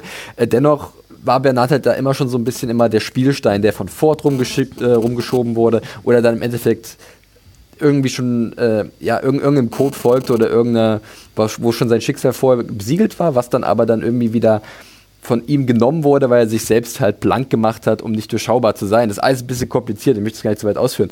Aber auf der anderen Seite sehe ich halt auch in Bernard eine wahnsinnige, tragische Figur, mit der ich schon mitfühlen kann, weil äh, er ja doch schon ein Host ist, der so, äh, wenn wir mal Dolores sehen, als Hardlinerin, Maeve als jemand, der äh, eher egoistisch handelt in dem Sinne oder halt ein bestimmtes Ziel hat, um selbst ein Glück zu erfahren, ihre Tochter, da ist Bernard irgendwie dann so ein fast schon ein bisschen altruistisch, ein bisschen äh, mit den Gedanken, ey, warum können wir nicht alle gut sein?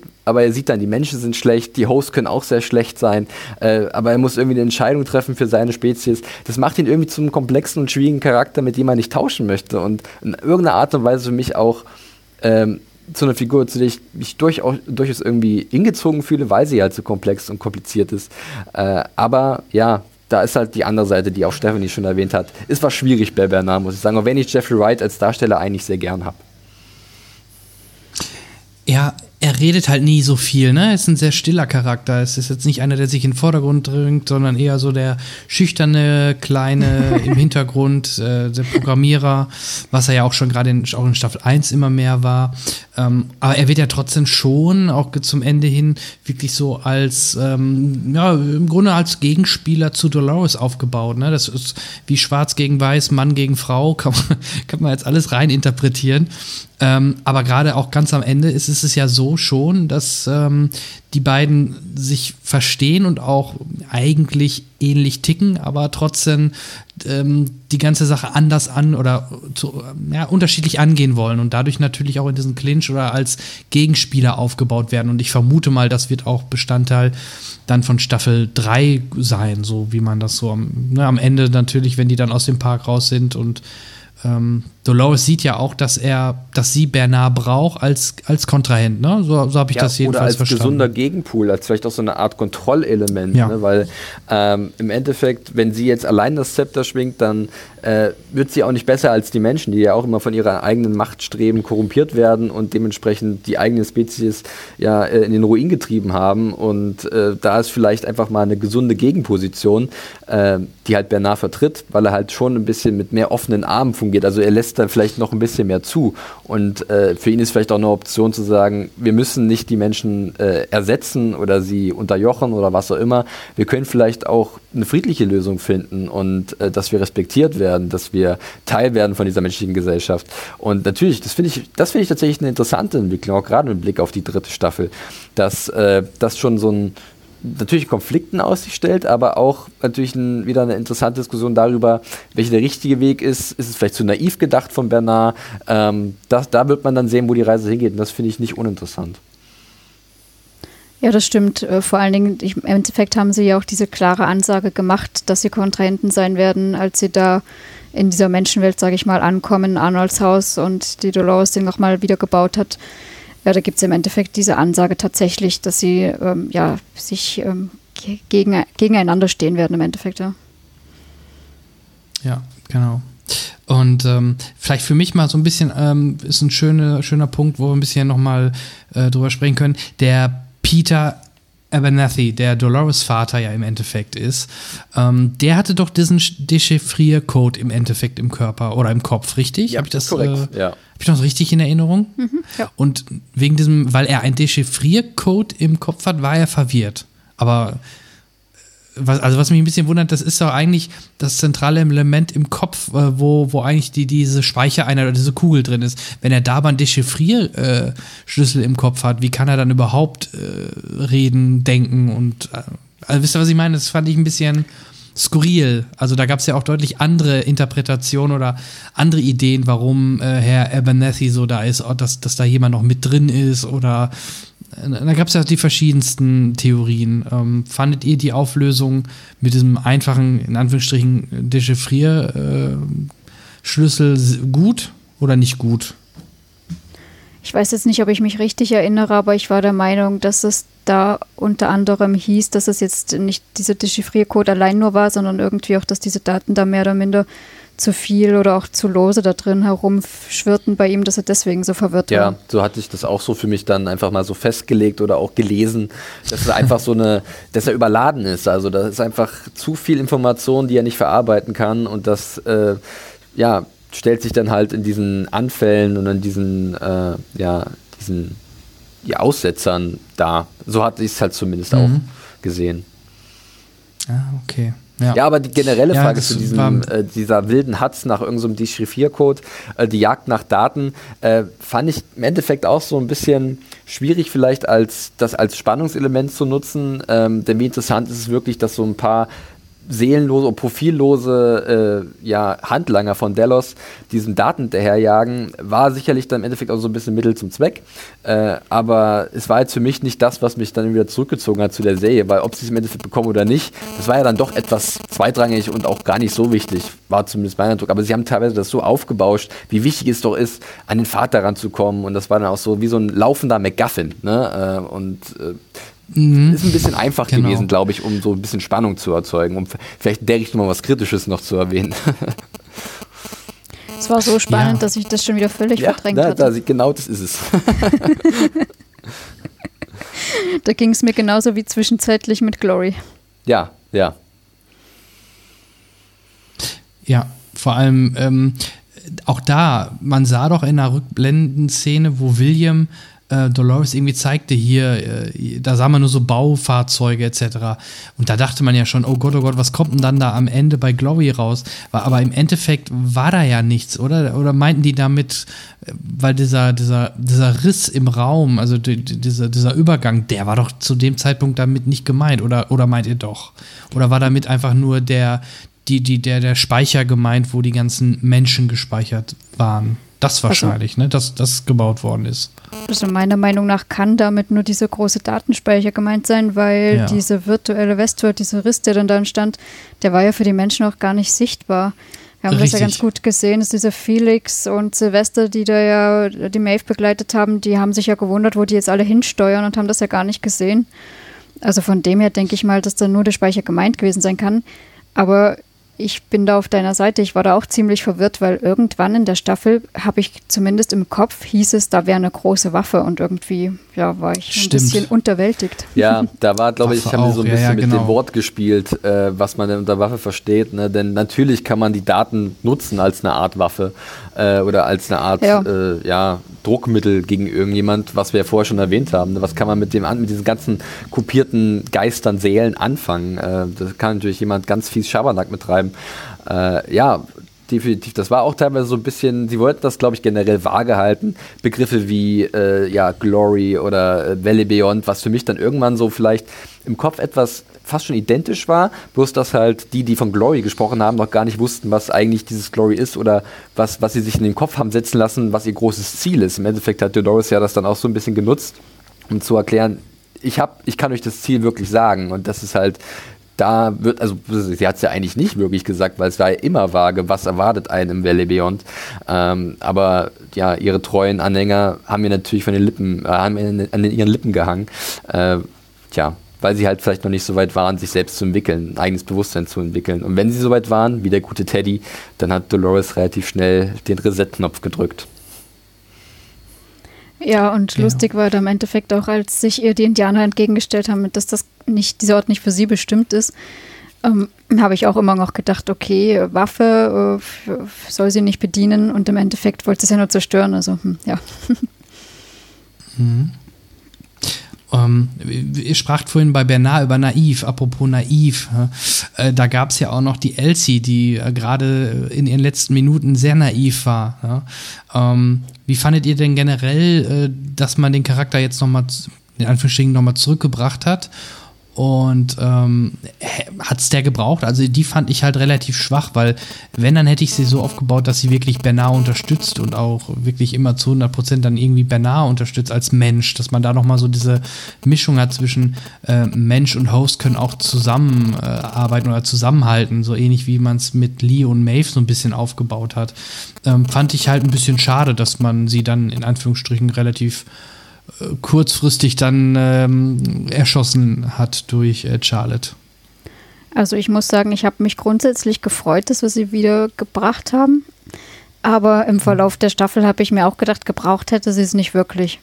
Also auch wozu sie jetzt bei Bernard so großartig mit dabei war, ja, außer mal ihm kurz zu helfen irgendwie mit seinem Programm oder ihm da sein Mittelchen zu spritzen, aber äh, wofür wir die jetzt gebraucht haben, könnte ich jetzt auch nicht mehr groß sagen.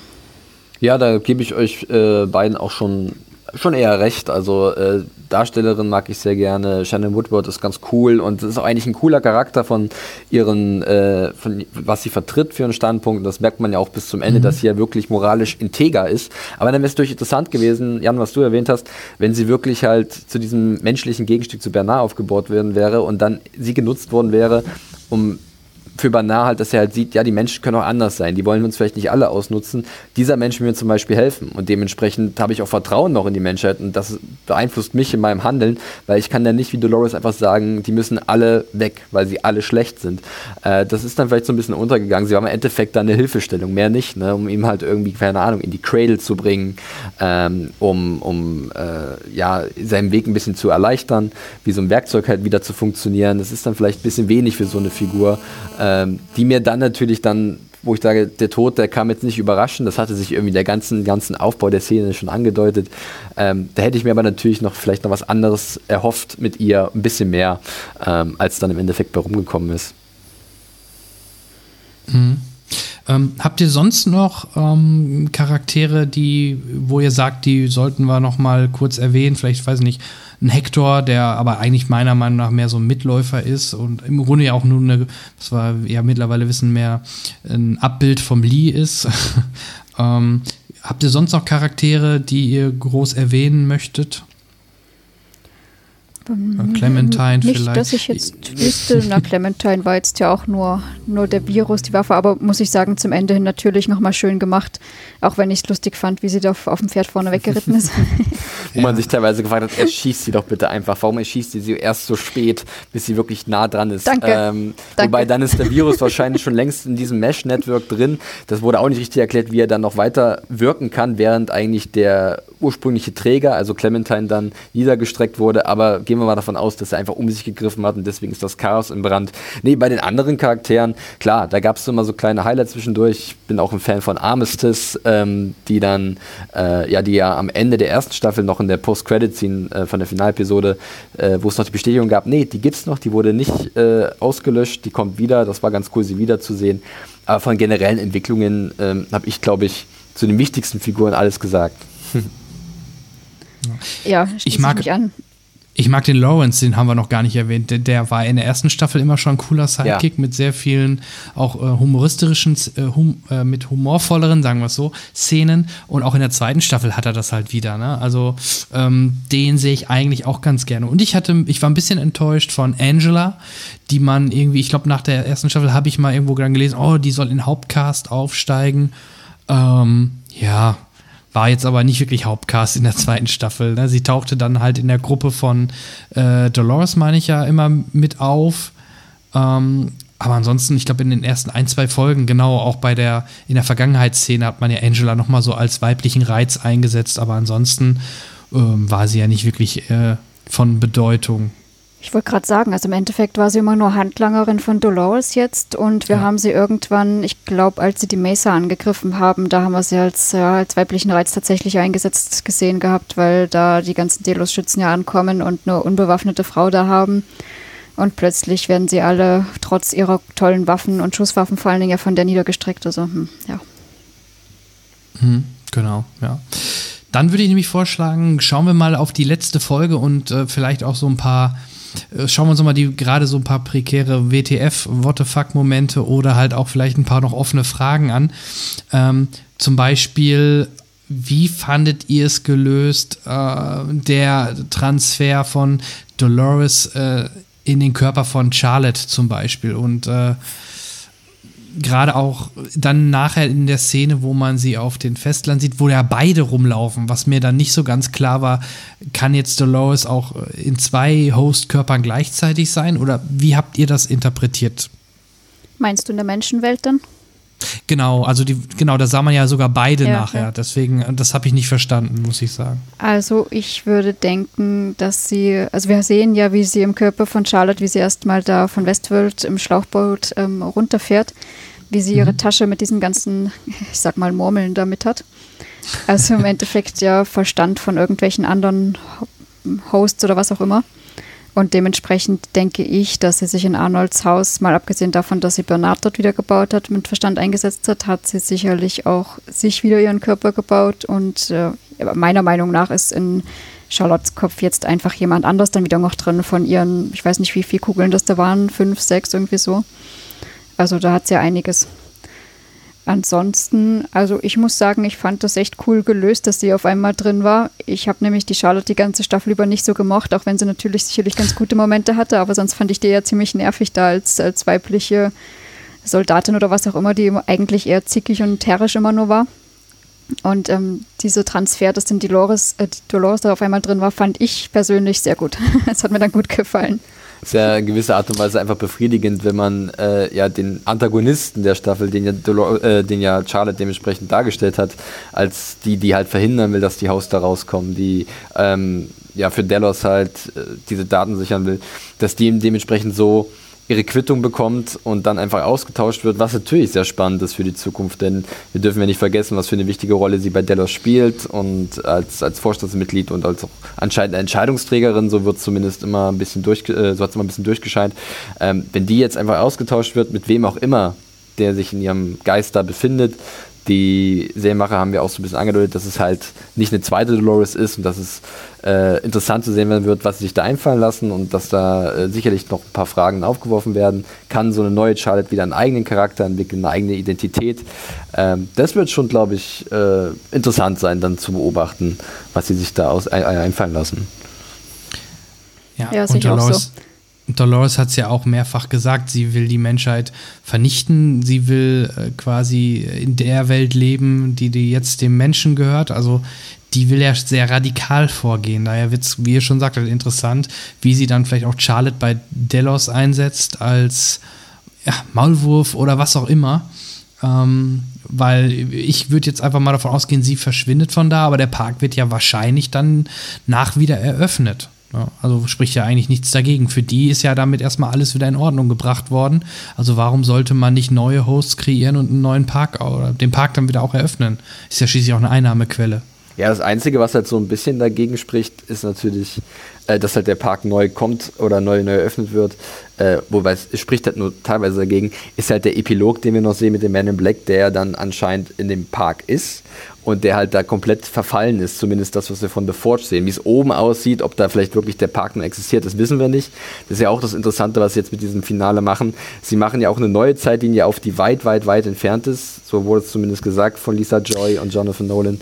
Ähm, wo eventuell der Mensch zum, äh, zur Laborratte der Host geworden ist. Man weiß es nicht. Das ist sicherlich auch diskutabel. Ah, okay. Ich, ich habe es vorhin im Vorgespräch der Stefanie schon gesagt. Ich habe äh, vor Müdigkeit, weil ich die äh, spät abends gesehen habe, habe ich die Folge, wie der Abspann lief, dann ausgemacht. da musst du nochmal zurück. und habe den Abspann ja, ich habe den Abspann erst wirklich kurz äh, vor unserer Aufnahme gesehen, also, also die Szene nach dem Abspann, ähm, weil ich dann plötzlich irgendwo gelesen hatte, hier, äh, da gibt es noch eine, wieder eine After-Credit-Szene, was ich mir eigentlich hätte denken können, weil ich glaube, bei Staffel 1 haben sie es ja auch gemacht. Ähm, ja, und deswegen habe ich jetzt das relativ frisch erst gesehen und das war ja dann noch, noch mal so ein kleiner What the fuck-Moment. Was ist denn jetzt los? Weil ich hatte zu Stefanie schon gesagt, eigentlich müssten wir mal darüber reden, was passiert denn mit dem Man in Black, der in den Fahrstuhl steigt, runterfährt und dann geht ein Fahrstuhl auf, wo Bernard reingeht, der ist aber leer und er fährt wieder hoch. Und von dem Man in Black sieht man ab der Situation plötzlich nichts mehr. Man, ne, die letzten Szenen vor diesem Abspann ist ja einfach nur, dass der Man in Black in, im Fahrstuhl steigt und gefühlt runterfährt. Richtig? Ja, Oh, korrigiert nee, mich, wenn ich falsch vollkommen richtig. Äh, es soll schon so, oh, es ist so geschnitten, dass wir glauben sollen, dass sie ja gleich aufeinandertreffen. Äh, aber anscheinend äh, ja, bewegt sich der Man in Black in einer eigenen Welt, in einer eigenen Simulation, in einem eigenen Testablauf, in einem Loop, wie dann auch gesagt wird von äh, ja, Emily, seiner hm. Tochter, wenn es denn überhaupt seine Tochter ist oder nicht einfach nur ein Host, wo irgendwas eingespeist wurde. Ja, das ist sicherlich dann auch, ich weiß nicht, was sie sich dabei gedacht haben. Es ist auch wieder für mich die Frage, wie interessant das auf einem emotionalen äh, Level für mich ist. Das muss ich für mich noch irgendwie selbst noch ein bisschen ordnen. Äh, für, die, für den Plot an sich und ähm, diesem Mini-Ausblick, weil so wurde es zumindest gesagt, soll das halt wirklich weit in der Zukunft spielen. Äh, da kann man jetzt natürlich spekulieren. Okay, ist die Revolution der Hosts von Erfolg gewesen äh, oder ist das einfach nur so ein geheimes Projekt, das nebenbei äh, läuft? Ähm, das weiß man nicht. Was wird mit dem Man in Black da gemacht? Wird er getestet oder versuchen sie, den Mensch zurückzubringen, seinen Geist? Das ist alles so ein bisschen äh, Fischen im Trüben. Aber das kann die Serie ja ganz gut. Ja, das trägt dazu bei, dass mich das äh, noch säuerlicher hinterlassen hat. Weil ähm, in der Monovelle haben wir in der vorletzten Folge ja auch schon überlegt gehabt, äh, weil der William da ja so in seinem Arm rumstochert. Ja, was nun Host oder Mensch?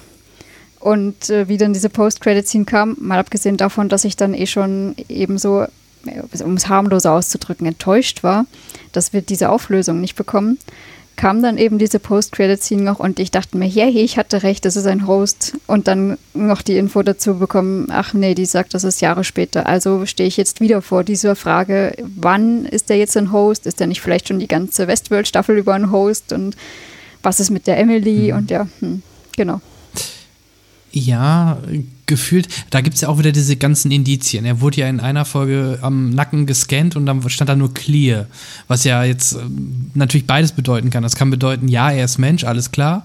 Es kann aber auch bedeuten, ja, er ist ein Host und sein, sein Code ist sauber oder er ist nicht irgendwie vom Virus befallen oder was auch immer. Wollte ich gerade äh, sagen, vor allen Dingen ne? dadurch, dass er ja als äh, Mehrteils, an, ähm, äh, Anteils, egal, er hat die Mehrteile äh, da dieser, dieses Westworld so rum Genau. Und eben dementsprechend, wenn er entschieden hat, dass er ja unsterblich sein möchte und Host wird, dann wird das ja trotzdem okay sein. Da gehe ich da auch deiner Annahme eben mit, dass beides heißen kann und genauso gut einfach der Code in Ordnung sein könnte, ist, ja. Ist nur die Frage, warum die Mitarbeiter ihn Boss nennen, wenn sie eigentlich dann nach dem Scan spätestens wüssten, dass es nicht der Boss ist, sondern nur ein Host, in Anführungsstrichen. Also, ja, wenn das dann trotzdem äh, sein Bewusstsein ist, ist es ja trotzdem ihr Boss. Ja, aber meinst du, das wissen die normalen Mitarbeiter über diese, die wissen doch meist gar nicht über diese äh, über diese Sachen so richtig Bescheid, weil gefühlt in diesen Spezialanlagen, wo es genau um solche Sachen geht, arbeitet ja kein Mensch eigentlich. Da arbeiten ja dann nur noch eigentlich diese, diese Hosts ohne Gesicht. Ich weiß gar nicht, ob die einen speziellen Namen ja, haben. Drone Hosts. Ja, Drohnenhosts. Ja. Also die Sache mit diesem die Scan ist natürlich auch, ähm, dass wir haben uns das auch ein bisschen genauer angeguckt bei uns und äh, da geht es im Endeffekt nur darum, ob die Person, die gerade gescannt wird, festgenommen werden soll oder nicht. Sprich, es wird nicht mal getestet, ah. ob sie ah. menschlich ist oder nicht, sondern ob diese von Wichtigkeit ist, ob sie, von, äh, ob sie gefährlich ist. Natürlich wird eher ein Host festgenommen in der Situation, weil die natürlich als Gefahr eingestuft werden. Ähm, aber der Man in Black oder der Boss in dem Fall ist halt nicht gefährlich und ist deswegen clear, also für das Einsatzteam nicht von Interesse. Aber ja, äh, ich finde es generell, das hat glaube ich auch Stephanie gerade erwähnt, jetzt zurückzuverfolgen, wenn wir wirklich davon ausgehen, dass der Man in Black ähm, ja, in der Zukunft getestet wird oder diesen Loop immer wieder durchläuft, jetzt sich die Staffel nochmal anzugucken und zu überlegen, an welcher Stelle er vielleicht nicht normal, also diesen Loop wiederholt hat und wirklich eine Maschine ist oder eine Simulation ist oder was auch immer, äh, das trägt in gewisser Art und Weise wieder zum äh, Wiederschauwert bei von der Staffel. Aber ich muss auch ehrlich sagen, macht's, das soll den Inter äh, äh Charakter, äh, Charakter irgendwie interessanter machen oder die Figur interessanter. Ich habe auch so ein bisschen eher durchgepustet und dachte, naja, ich weiß nicht, ob mir das, ob ich das gebraucht hätte. Nochmal diesen Schocker, diese, diese Enthüllung zum Ende. Äh, das ist eher wieder so ein einfacher Versuch, mich bei der Stange zu halten. War zumindest so ein bisschen mein persönlicher Eindruck von der Szene. Ja, ohne, ohne diese Szene ähm, hätte ich sogar oder wirkt die Staffel sogar ziemlich rund am Ende gefühlt. Also es wirkt so ein bisschen wie, alles wurde aufgelöst, ähm, also mehr oder weniger, also auf jeden Fall ist erstmal dort Ende. Ähm, klar, Hosts sind rausgekommen, die leben dort jetzt auf unserer Welt weiter. Man hätte es, wenn jetzt nicht ein grünes Licht für die dritte Staffel freigegeben worden wäre, hätte man es so sogar irgendwie beenden können, hätte man vielleicht noch den einen oder anderen Schnitt am Ende noch mehr gemacht, um das noch ein bisschen runder zu machen. Aber es hat schon fast ein halbwegs rundes Ende. Ja? Und natürlich plus diese Cliffhanger-Szene jetzt in, diesem, ähm, in dieser After-Credit-Scene ist es natürlich ganz anders. Also dadurch bleibt natürlich alles offen. Ähm, Nochmal zwei Punkte. A, stochert er ja in seinem Arm rum und er findet nichts, würde ich jetzt mal vermuten. Äh, weil sonst findet man doch, glaube ich, nee, man sieht es nicht, aber den Anschluss hätte man doch, glaube ich, relativ schnell gefunden gefühlt. Ähm, und erklärt mir mal, in der, gerade in der ersten Staffel war das sehr stark und ich glaube auch noch am Anfang der zweiten. Die Hosts haben doch sonst auch immer gerne mal diese weiße Flüssigkeit verloren. Äh, wann verlieren die die? Und hätte der Man in Black bei der ganzen Verstümmelung und auch der Hand nicht sonst auch irgendwann mal diese weiße Flüssigkeit verlieren müssen? Also ich glaube, die hatten die nur verloren, wenn sie doch irgendwie verletzt waren, wobei er grundsätzlich ja auch verletzt war. Also ja, ja genau. ist es richtig. Aber ich glaube, da kommt es wieder auf die Generation an, welche Version Host das jetzt ist. Also ich glaube, die, die dann später schon weiterentwickelt waren, wahrscheinlich ist es dann nicht mehr so tragend. Ja, ja und äh, diese ja, Flüssigkeit, mhm. die halt irgendwie dann auch wichtig war, um zu funktionieren für die Host, wie wir am Beispiel Bernard gesehen haben, ähm, die ist ja dann auch meistens so, glaube ich, im Kopfbereich eher äh, ausgelaufen und war da wichtig für diese Kerneinheit, die sich im Schädel da versteckt hat. Äh, direkte Kopftreffer hatte der Man in Black jetzt ja nicht. Äh, der hat ja, das war ja auch vorher in ein paar Szenen so ein bisschen lächerlich, muss ich sagen dass äh, er wirklich komplett zerschossen wurde, wie so ein Schweizer Käse, aber äh, der fatale Treffer, der ist immer ausgeblieben, weil es natürlich dramatisch wichtig ist, dass der Man in Black bis zum Ende überlebt. Er war relativ gebeutelt. Ähm, ich denke auch, also ich war dann auch eher persönlich hätte ich es interessanter gefunden, dann, dass man sagt, okay, er ist wirklich ein Mensch, weil das macht das, was er getan hat, auch wesentlich schlimmer oder, oder es, ist, es ist irgendwie, natürlich, beides hat irgendwie so einen so einen Reiz, beide Seiten zu überlegen, dass er vielleicht schon längst kopiert wurde und ein Host ist und äh, ja nicht aus dieser Bahn rauskommt. Auf der anderen Seite äh, fand ich, dass er dann, oder die Überlegung oder für mich die Annahme, dass er ein Mensch ist, irgendwie auf eine Art und Weise befriedigender ähm, für den Charakter an sich, der halt so so komplett raus ist, weil er halt so extreme Entscheidungen trifft und so wahnsinnig eigentlich ist, ähm, fand ich das dann als Mensch die Vorstellung irgendwie ein bisschen ansprechender. Dadurch, dass wenn er nachgebaut gewesen wäre, ja auch nach wie vor sein Bewusstsein im Host sein würde, auch wenn man das natürlich löschen kann, aber grundsätzlich fände ich das deswegen jetzt nicht weniger schlimm, muss ich sagen. Mhm. Ja, ich habe ja immer auf den Moment gewartet, dass der junge William dem alten äh, Man in Black gegenübertritt. Ne? Das wäre cool gewesen. Das, ja, da, genau, dass man den William als Host nachgebaut hätte in Jung. Weil mal ehrlich, warum sollte jemand, der ewig leben will, sich in seinen alten Körper transferieren, oder? Stimmt. Wäre doch viel schlauer, sich dann die junge, also ein junges Alter auszusuchen, äh, wo man noch nicht äh, faltig ist und keine Haare mehr hat. Dann wird man doch eher sich in einen 30-Jährigen transferieren lassen, als in einen 60-, 70-Jährigen. Ja, da gebe ich dir recht, das stimmt. Von daher, das habe ich ja noch so ein bisschen drauf spekuliert, dass man plötzlich irgendwo den jungen William sieht als Host, wo, da, wo er dann rein transferiert worden ist. Aber ähm, ja, ich, ich habe ich hab das Gefühl, dass, dass er schon Mensch, oder ich glaube schon, dass er Mensch war und diese After-Credit-Szene ja nicht direkt im Anschluss nach dieser Fahrstuhlfahrt passiert. Vielleicht landet er da unten im Fahrstuhl und äh, wird dort dann halt äh, transferiert von irgendjemandem und dann später in der Zukunft in diesen, in, in einen, in, in, ja, in den Men in Black Host-Körper transferiert und dann werden irgendwelche, und dann werden dort irgendwelche Tests mit ihm gemacht, irgendwelche Loops. Weil ich kann mir nicht, weil das, was wir dort sehen, kann ja noch kein Loop sein, weil er interagiert ja auch kurz davor, bevor dieser Fahrstuhlszene, noch oben auf, auf mit Dolores und Bernard mit der Waffe und so. Das ist ja wirklich ja, aber genau stell dir vor, in der halt Zeit genau gewesen. Das ein Loop ist, den man, den sich irgendjemand ausgedacht hat für den Man in Black, der halt diesen Moment immer wieder wieder lebt okay. oder erlebt, um halt irgendein Ergebnis zu, äh, zu erzielen. Das ist ja jetzt ja diese große Frage, die sich da auftut, ähm, das, was man halt gesehen hat von Man in Black, wie, dass es vielleicht alles schon mal passiert ist, aber halt vor vielen, vielen Jahren und irgendjemand sich äh, jetzt daran gesetzt hat, diesen, diese Ereignisse neu zu programmieren als ein Code, den jetzt der Man in Black erneut äh, durchspielt, immer wieder und wieder, warum auch immer. Äh, das ist halt das Verzwickte an der ganzen Sache. Ähm, ob das jetzt wahnsinnig interessant ist oder spannend oder einen von den Socken haut, weiß ich nicht.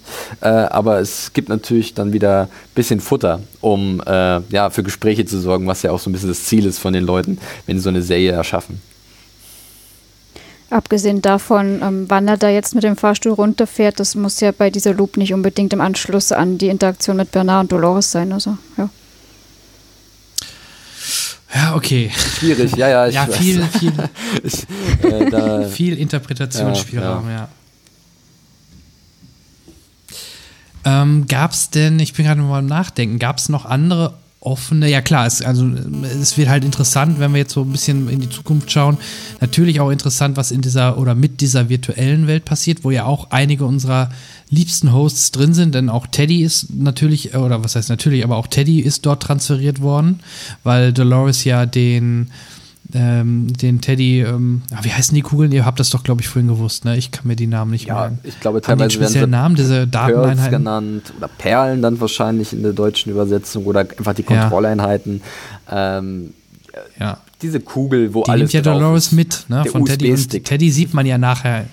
ja, nichts anderes ist es im Endeffekt. Ähm, Dateneinheit, ja. genau. Und die nimmt ja Dolores mit und Teddy wird ja auch in diese virtuelle Welt transferiert. Also werden mindestens die Hosts und Charaktere, die dort jetzt in dieser virtuellen Welt sind, sicherlich auf der einen oder anderen Weise irgendwie nochmal eine Rolle spielen oder die werden sicherlich dadurch natürlich auch wieder auftauchen. Meine ja, Vermutung. es gibt so schon ein paar Bemerkungen bzw. Interviews auch jetzt im Nachhinein zum Abschluss der Staffel von den Verantwortlichen. Und da wird teilweise so ein bisschen ähm, erzählt, dass eigentlich diese Charaktere jetzt in dieser neuen Host-Welt ähm, vielleicht gar nicht zurückkommen, weil irgendwie sie jetzt ihren Frieden gefunden haben. Und es wird ja auch von Dolores gesagt, dass sie jetzt an einem Ort sind, wo sie niemand finden kann. Sie können da schön in ihrem goldenen Käfig vor sich hinleben und niemand wird, niemand, die bösen Menschen werden sie niemals erreichen.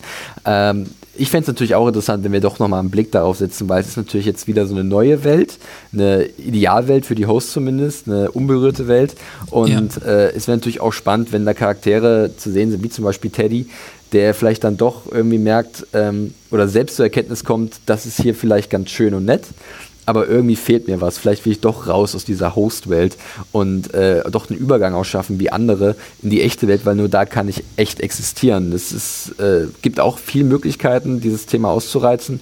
Äh, und ich würde da auch jetzt noch nicht sagen, dass das äh, in Stein gemeißelt ist, dass man das nicht mehr sieht oder dass man es sehen wird. Sie haben ja genug Zeit, sich Gedanken darüber zu machen und wenn da irgendjemand von den Autoren, Autorinnen eine tolle Idee hat, was man mit der Welt machen kann, dann werden sie sicherlich darüber diskutieren, da wieder zurückzukommen zu der. Gehe ich einfach mal von aus. Ja, ich sehe es auch so, dass das jetzt äh, ziemlich zwiegespalten ist, weil auf der einen Seite denke ich mir, okay, eben Sie sagen, da kommt jetzt niemand hin und das findet keiner mehr. Auf der anderen Seite denke ich mir, das sind Daten und ähm, Daten unauffindbar, äh, ja, das kann ich mir jetzt nicht so ganz vorstellen. Also, dass die grundsätzlich auch zurückgeholt werden können, denke ich halt auch. Hm. Ähm, Grace und Stubbs, Host oder Mensch? Was ist eure Vermutung? Stubbs, Host. Äh, Stubbs, Mensch. Weil, weil, oh. ich, weil ich irgendwie das gut finde. Natürlich, die Indizien werden noch sehr gut gestreut. Das muss man ihn lassen. Das war ein interessanter äh, Moment von ihm. Ähm, aber ich fühle mich dann wieder irgendwie ein bisschen besser, wenn ich äh, mir vorstelle, dass er ein Mensch ist und sich einfach aus reinem guten Gewissen, weil er ein guter Kerl ist, um Host gekümmert hat oder in ihn halt nicht irgendwelche seelenlosen Maschinen gesehen hat äh, und als ja von Ford positionierter Aufpasser sich um sie gekümmert hat. Und das wäre ja. irgendwie so eine schöne kleine Botschaft, wieder so in die Richtung, nicht alle Menschen äh, sind nur auf irgendwie Profit bedacht oder darauf ähm, Macht zu erhalten, sondern Stubbs halt hat auch gewissenhaft eine Aufgabe erfüllt äh, und musste halt jetzt nicht extra für programmiert werden. Wobei ich natürlich auch den Hostpunkt, wenn man mir den offenlegt oder irgendwie darlegt, absolut nachvollziehen kann. Und es würde auch passen. Aber innerlich sage ich so, lassen ein Mensch sein. ja, würde ich, würde ich, würde ich mich auch persönlich mehr darüber freuen. Und er kann ja einfach auch ein sehr loyaler äh, Mitarbeiter von Ford sein, der halt auch ähm, wirklich dann die Sachen so genauso sieht wie Ford und deswegen genau so handelt und halt dort halt ähm, deutlich ähm, naja, menschlicher wirkt, ist falsches Wort momentan. Also äh, deutlich einfach ähm, das Ganze ein bisschen offener sieht. Also, dass man Ho das Host auch wirklich eine Seele haben und dass man die halt auch äh, freilassen sollte. Also das, das ist ja schon ein fetter Move, dann wirklich zu wissen, hey, ausgerechnet Dolores jetzt da gehen zu lassen. Ne? Das ist, ist ja nicht irgendein Host, sondern wirklich der, der aggressivste ja. Host in dem Sinne. Dazu ja. fällt mir spontan allerdings ein, dieses äh, Fortbewusstsein, das der Bernard dann ja hatte oder er selbst auch war, wie auch immer. Der ja meinte, ähm, als Bernard auch mit Elsie unterwegs war, dass er sie erschießen soll, weil es in ihrer Natur liegt, ihn zu verraten, weil eigentlich war ja auch sie jemand, wo man eben dieses ähm, Zusammenspiel zwischen Mensch und Host eigentlich schön hätte sehen können grundsätzlich. Stimmt, da, äh, da hast du recht, weil im Endeffekt, wenn Ford wirklich diese, diese Überzeugung hat, dass die Menschen generell schlecht sind und einen verraten werden, dann würde er nicht in so einer entscheidenden Situation auf den Menschen setzen. Äh, was ich, das, was ja, wiederum, genau. ja, ja, das verstehe ich schon, das ist ein guter Punkt, ja. Und da war ich auch echt enttäuscht. Also da war ich echt auch enttäuscht von dieser Szene eben, dass die Elsie tatsächlich am Ende den Bernard, wie es sein musste, so im Endeffekt mehr oder weniger verrät. Ja, ja ich auch. Ford hat recht behalten, ne? Der hat das ja immer ja. vorher schon ihm gesagt. Das fand ich schade. Und ja, fand ich auch, genau. Also das war ja auch der Punkt vorhin schon bei Elsie, wo ich sagte, fand ich ein bisschen schade, wie sie die, was für eine Entwicklung sie dann da gemacht hat, so diesen zwei, mehr diese zweidimensionale, äh, ich bin Mensch, ich, äh, ich kümmere mich mehr um uns und äh, die Hosts interessieren mich nicht, Move, ja. Und äh, ja, Grace, da würde ich mal anfangen. Bei Grace bin ich mir eigentlich, also vom Gefühl her sage ich, das ist definitiv ein Mensch. Ähm, dann ist es nämlich eher die Frage, ist, ist, ist der Man in Black halt ein Mensch? Aber bei Grace würde ich das schon vermuten, weil ähm, ich fand schon die Indizien auch mit der, mit der Speicherkarte und so sprechen dafür. Klar könnte man jetzt sagen, vielleicht war das auch irgendwie wieder ein Hauptplan oder vielleicht sind wir da schon in so einem Loop drin, wo es extra so alles manipuliert ist, weil natürlich sind da schon viele Zufälle, dass diese Charaktere genau aufeinandertreffen. Ich glaube, das erwähnt doch sogar er als Argument gegen ihr. Hm, komischer Zufall, dass du genau auf mich hier stoßt und, und solche Geschichten bei dieser riesen Hektarzahl. Ähm, ja, könnte man argumentieren und Grace hat da auch nicht viel gegen zu sagen, außer äh, ich weiß gar nicht mehr, was sie gesagt hat, aber irgendwie nach dem Motto, ja, es war wohl Zufall, ich habe mich einfach auf den Weg hier und da begeben und keine Ahnung, was sie gesagt hat. Auf jeden Fall gab es keine wirkliche Begründung, warum Grace so schnell auf ihren äh, Vater gestoßen ist. Oder, wie, oder habt ihr da eine ganz andere Meinung und oder habt ihr Indizien oder denkt ihr wirklich, sie ist ein Host? Also ich muss sagen, ich denke oder hoffe zumindest auch, dass sie ein Mensch ist. Es fing ja schon in Ratschworld an, wo sie da diesen Typen da irgendwie begegnet hat und der verlangt hat, äh, dass man jetzt ja. offenlegt, ob man wirklich ein Mensch ist. Wobei ich da halt eben auch schon wiederum skeptisch bin auf der einen Seite, dass sie ihn zwar getestet hat, aber sie selbst wurde eigentlich nicht getestet, wenn man es so nimmt. Aber mhm. auf der anderen Seite hat sie im Endeffekt da ja auch auf einen Menschen geschossen. Und das war, denke ich, noch vor der Revolte, weil da haben wir die Hosts noch ganz normalen Ratschworld ringsherum vorher gesehen. Also war ich der Meinung eigentlich, dass sie grundsätzlich ein Mensch ist ähm, aber es gibt natürlich auch Indizien, dass sie genauso gut ein Host sein könnte oder zumindest irgendwann zwischenzeitlich ausgetauscht ist, weil das auch mit dieser Speicherkarte, ich meine, die Speicherkarte ist nirgendwo äh, eingesetzt worden. Es kann natürlich auch eine Kopie und irgendwas anderes sein oder so. Und Ford wusste ja von der Speicherkarte, also dass da irgendwie ihr einzugeben wäre jetzt ein leichtestes gewesen, um das mal so zu sagen. Mhm. Aber wie gesagt, ich bleibe dabei, dass ich trotz allem hoffe, dass es ein Mensch ist. Und ähm, ja, sie scheint ja durchaus jetzt auch nicht so ganz unbesessen zu sein von Westworld.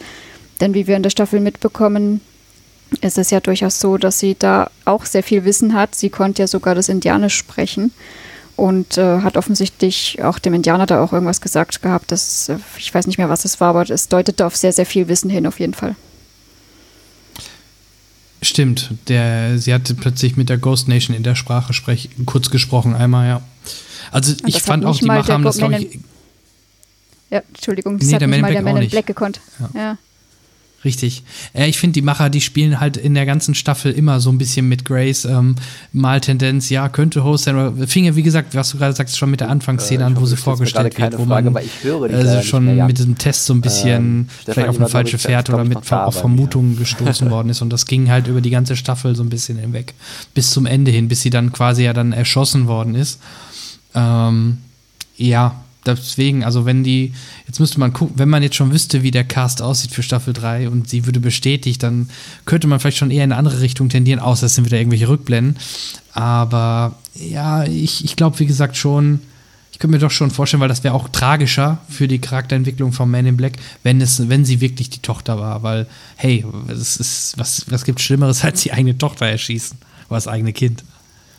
Ja, das stimmt auf jeden Fall. Ja. Aber wenn der da schon so wirklich äh, so wirr ist im Kopf, wie wir das ja da zwischenzeitlich gesehen haben und schon so paranoid, ähm, was ja grundsätzlich auch wieder dafür sprechen könnte, eben, dass der Man in Black zum Beispiel eben der Host ist, weil der Peter Burnett ja auch so total, ähm, ja, verrückt geworden ist, um das mal so auszudrücken.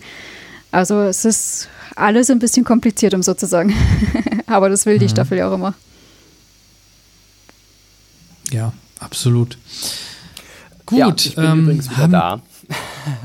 Ach, du warst war weg. Kurz Ach, guck mal, haben wir gar ja, nicht gemerkt. Äh, ich habe mich kurz ausgeklinkt äh, in meine eigene Hostworld und da ein paar Blumen gepflückt und bin durch die Felder gesprungen. Ja. Äh, jetzt müsste ich aber hoffentlich wieder zu hören sein. Also ich höre euch wieder. Sehr gut. Ja. Also ich fand ja auch generell, äh, gerade die letzte Folge, das hatte auch so ein bisschen manchmal sowas von Matrix, ne? Mit Maeve als die Auserwählte, hält alles an und also da gab es schon, fand ich auch gefühlt so ein paar Parallelen zu, zu, zu, zu Matrix. Ähm, deswegen wird es halt interessant, was davon jetzt wirklich war, was ein Loop war und so weiter. Ähm, Felix, hast du denn eigentlich noch weitere Insider-Informationen bezüglich Staffel 3? Äh, ich weiß nicht, ob ihr es schon erwähnt habt, es wird noch ein bisschen dauern. Wir haben wieder zwei Jahre, die umgehen werden, bis dann die neuen Folgen kommen werden. Äh, es wurde auch so gesagt, dass sie ein bisschen Zeit brauchen, um äh, ja die, die einzelnen Handlungsstränge sich wieder auszudecken oder in der Geschichte zu entwickeln. Klar, Ideen sind schon da, aber wir werden wieder äh, erst 2020 die neuen Folgen sehen. Ansonsten ist da tatsächlich für viele Darsteller, auch wie sie es gesagt haben, jetzt so ein Gamechanger halt einfach auch vor, äh, vorge also oder hat stattgefunden ähm, mit diesem Ausbruch aus Westworld raus in die, in die Menschenwelt. Ähm, was da passieren wird, wir hatten es ja schon ein paar Mal angesprochen, es steht absolut in den Sternen. Äh, was man noch sehen wird, ob wir äh, vielleicht auch nochmal andere Parks sehen werden, weil der Park äh, wahrscheinlich ähm, äh, oder weil, weil andere Parks sich auch noch von Interesse sind für die, für die Macher das, das weiß man noch nicht. Also es ist wirklich noch alles sehr äh, geheimnisvoll und ich denke mal, da wird man sich auch nicht so in die Karten schauen lassen vorher. Hm, ja, logisch. Ähm, Wären sehr schön blöd. Vor allem, wie du schon sagtest, zwei Jahre finde ich gar nicht so schlimm. Da können wir uns nächstes Jahr ganz entspannt ähm, auf die allerletzte äh, Staffel Game of Thrones äh, fokussieren. Ähm, und dann weiß man wenigstens, dass im Darauffolgejahr zwar kein Game of Thrones mehr kommt, aber dass man dann äh, Season 3 von Westworld haben wird. Und wenn es der Serie gut tut, so what, dann gerne auch zwei Jahre warten. Ähm, das find, fand ich jetzt halt auch ähm, zwischen 1 und 2 nicht als das größte Problem, wobei es schon ungewöhnlicher ist, ne, heutzutage bei Serien, dass es wirklich zwei Jahre dauert, bis, bis die nächste Staffel kommt. Also, ähm, ja. Deswegen, ich freue mich auf jeden Fall auf die dritte Staffel. Ähm, Jetzt sollten wir vielleicht trotzdem noch mal kurz, weil das am Anfang schon so ein bisschen rausklang, erste Staffel besser, zweite Staffel besser, vielleicht jeder noch mal kurz ähm, so seine abschließende Meinung zur Staffel 2 und gerne auch im Verhältnis zu Staffel 1. Ähm, ja, ich würde vorschlagen, Ladies first. ja, ähm, wir haben das ja kurz schon mal angerissen gehabt. Ich fand die Staffel 1 besser als Staffel 2. Ähm, es war im Endeffekt so, fand ich jetzt, dass wir ein bisschen viel hier in Staffel 2 drin gehabt haben oder die Macher halt auch viel gewollt haben. Wir haben eben diese Parks da, was ich ja schön fand, eben, äh, was ich ja schon vorhin erwähnt habe, Shogun World, Ratch World, hat mir gut gefallen, war aber eigentlich sinnlos, wenn man es so betrachtet. Ja, das hat jetzt außer, also Ratch World zumindest war vollkommen sinnlos, außer dass wir deswegen wissen, wieso jetzt der Tiger da plötzlich da angeschwemmt war. Shogun World war jetzt zumindest noch ein bisschen sinnvoller, weil zum einen da dieser Kampf war und äh, wir eben diese Bogenschützen mitgenommen haben. Aber eigentlich äh, hätten die auch irgendwie so dazukommen können, grundsätzlich. Äh, ich fand dann auch diese Charaktergeschichten, die wir einzeln hatten, ganz gut. Aber die waren irgendwie ein bisschen deplatziert, fand ich damit. Die waren so gegen Ende einfach beide da so hingeschmissen. Also hingeschmissen ist natürlich falsch, aber ich hätte es besser gefunden, wenn wir es so aufgeteilt hätten.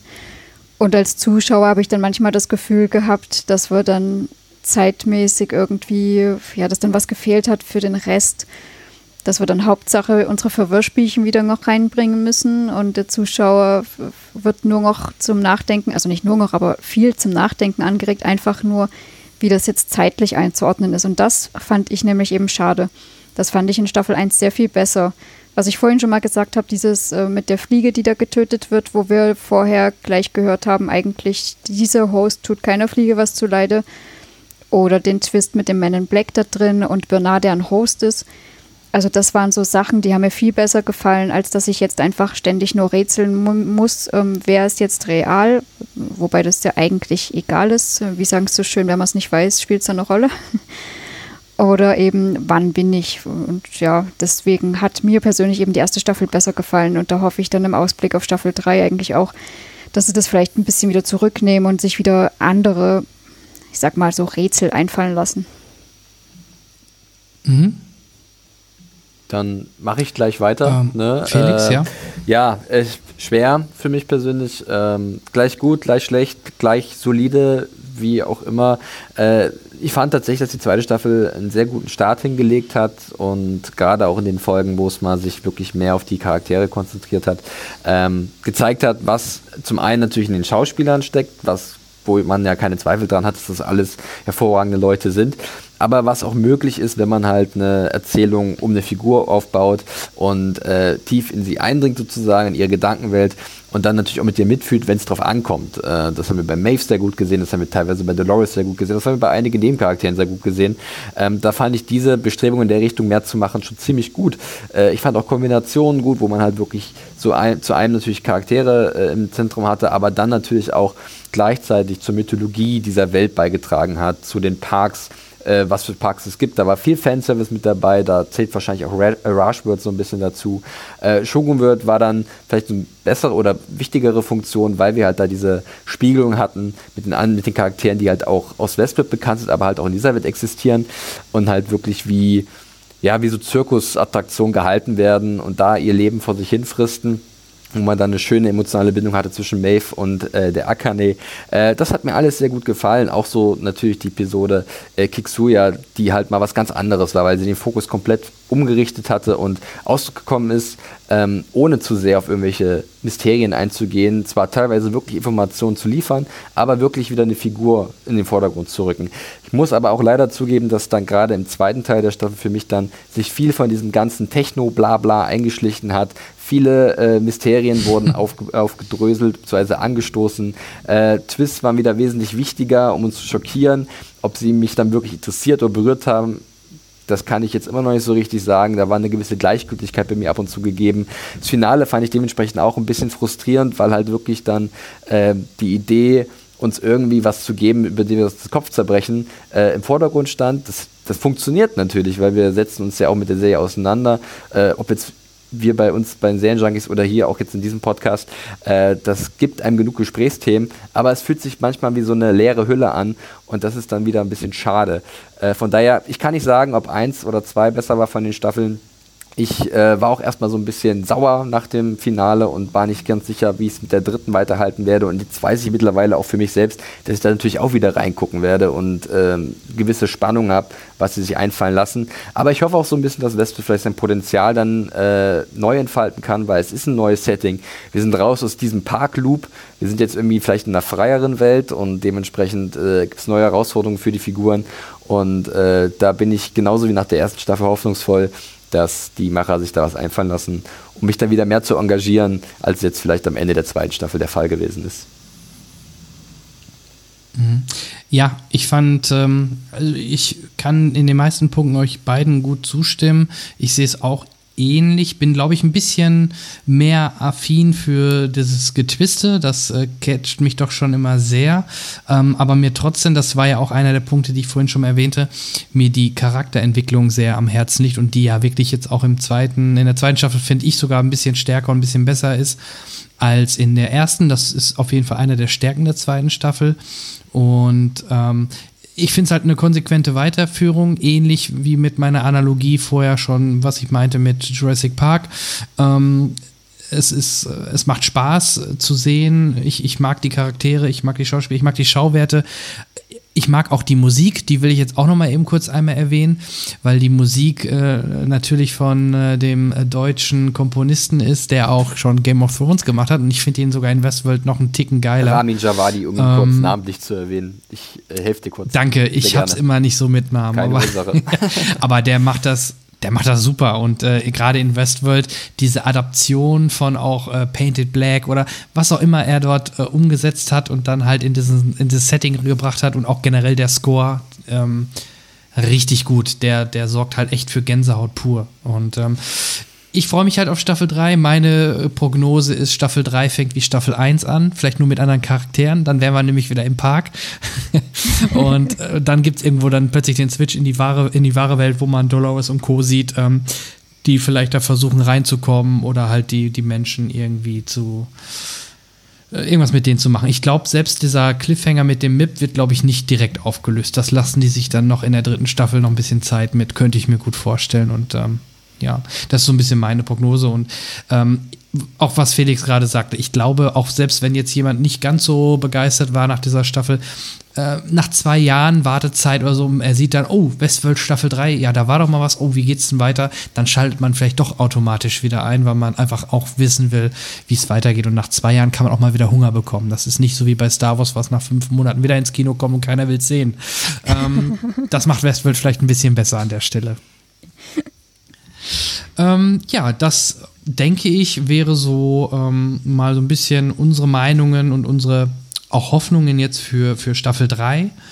Ähm, ich habe zum Abschluss ähm, noch ein kleines Gewinnspiel, denn dank den Kollegen von Elbenwald, elbenwald.de, man kennt es vielleicht auch, es gibt auch einige Stores in Deutschland, habe ich die Ehre, zweimal 20 Euro Geschenkkarten zu verlosen an euch. Ähm, was müsst ihr tun? Ähm, ich ähm, habe jetzt mir nicht, äh, ihr müsst jetzt nichts malen, ihr müsst auch nichts schreiben, ihr müsst auch nicht ähm, ein, ein, ein Skript entwerfen für Staffel 3. Wäre natürlich cool, aber ähm, nein. Am einfachsten ist, wenn dieser Podcast raus ist, ähm, schreibt einen Kommentar drunter mit dem, mit dem Hinweis, dass ihr gerne am Gewinnspiel teilnehmen wollt. Ich freue mich sowieso natürlich immer, wenn ihr auch ähm, natürlich das Ganze über Twitter, Facebook etc., über die sozialen Netzwerke teilt. Ähm, dann seid ihr auch automatisch mit in der Verlosung. Das würde mich sehr freuen. Ähm, ja, und unter den Teilnehmern werde ich dann in der nächsten Folge die zwei Gewinner bekannt geben. Vielen Dank nochmal an Elbenwald für die Unterstützung.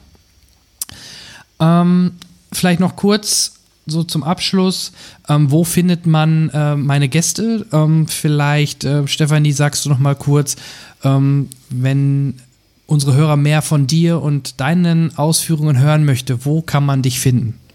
Ja, im Endeffekt äh, findet man mich auf monowelle.at. Nicht erschrecken, das ist im Endeffekt ein groß ist es natürlich nicht, aber das ist natürlich der Überbegriff für die ganzen Podcasts, die der Jan und ich machen. Also mein Mann, der Jan im Endeffekt. Es ist sein Personal Podcast und wir haben dort auch äh, die Serien und Filme, die wir so haben und eben Westworld, aber das kann man extra einzeln auswählen, wofür man sich interessiert und auch wenn man den Podcast abonniert, kann man da diese einzelnen Feeds auch nehmen, je nachdem, was man möchte. Mhm. Und auf Twitter findet mich man, man mich sonst auch. Also zum einen haben wir natürlich auch einen Monowelle-Account, einfach at Monowelle oder ich bin at Liritiel darunter zu finden. Okay, super. Ich werde das Ganze natürlich auch ähm, unter die Folge posten. Also für die, die jetzt sich gerade das Ganze über die Webseite anhören, ähm, könnt ihr dann direkt draufklicken. Und ähm, ja, Felix, wo findet man, man dich denn? Mich äh, bei den Serienjunkies, serienjunkies.de. Äh, da schreibe ich so einige Artikel. Äh, wir produzieren auch eine ganze Menge Podcasts. Äh, die werdet ihr sicherlich relativ einfach bei iTunes oder wo auch immer finden. Einfach mal nach Serienjunkies suchen. Äh, da haben wir natürlich auch zu Westworld die ganze Staffel begleitet. Äh, wir haben noch ein paar Sachen zu Game of Thrones im Köcher auch aktuell diverse Serien besprochen, die vielleicht von Interesse für euch sind. Wir haben auch einen coolen YouTube-Channel, wo wir ein paar Sachen raushauen, Interviews, auch unsere Podcasts. Äh, alles zu finden unter Serienjunkies. Ähm, da freuen wir uns immer, wenn da Leute sich das anhören, angucken, äh, ein Abo dalassen. Das ist super. Äh, mich persönlich findet man auf Twitter äh, unter dem Handle @johnferrari mit einem Y, äh, nicht mit einem J vorne dran. Ähm, da freue ich mich auch, wenn Leute mit mir in Kontakt treten und keine Ahnung, Fragen haben zu sehen oder irgendwelche Theorien zu was auch immer. Ich bin da sehr breit aufgestellt und äh, ja, freue mich immer, wenn da Leute sich melden. Hm, super. Ähm, ja, auch dich werde ich oder deine äh, Links werde ich natürlich teilen. Ähm, ansonsten vielleicht einen kleinen Ausblick für unsere Zuhörer.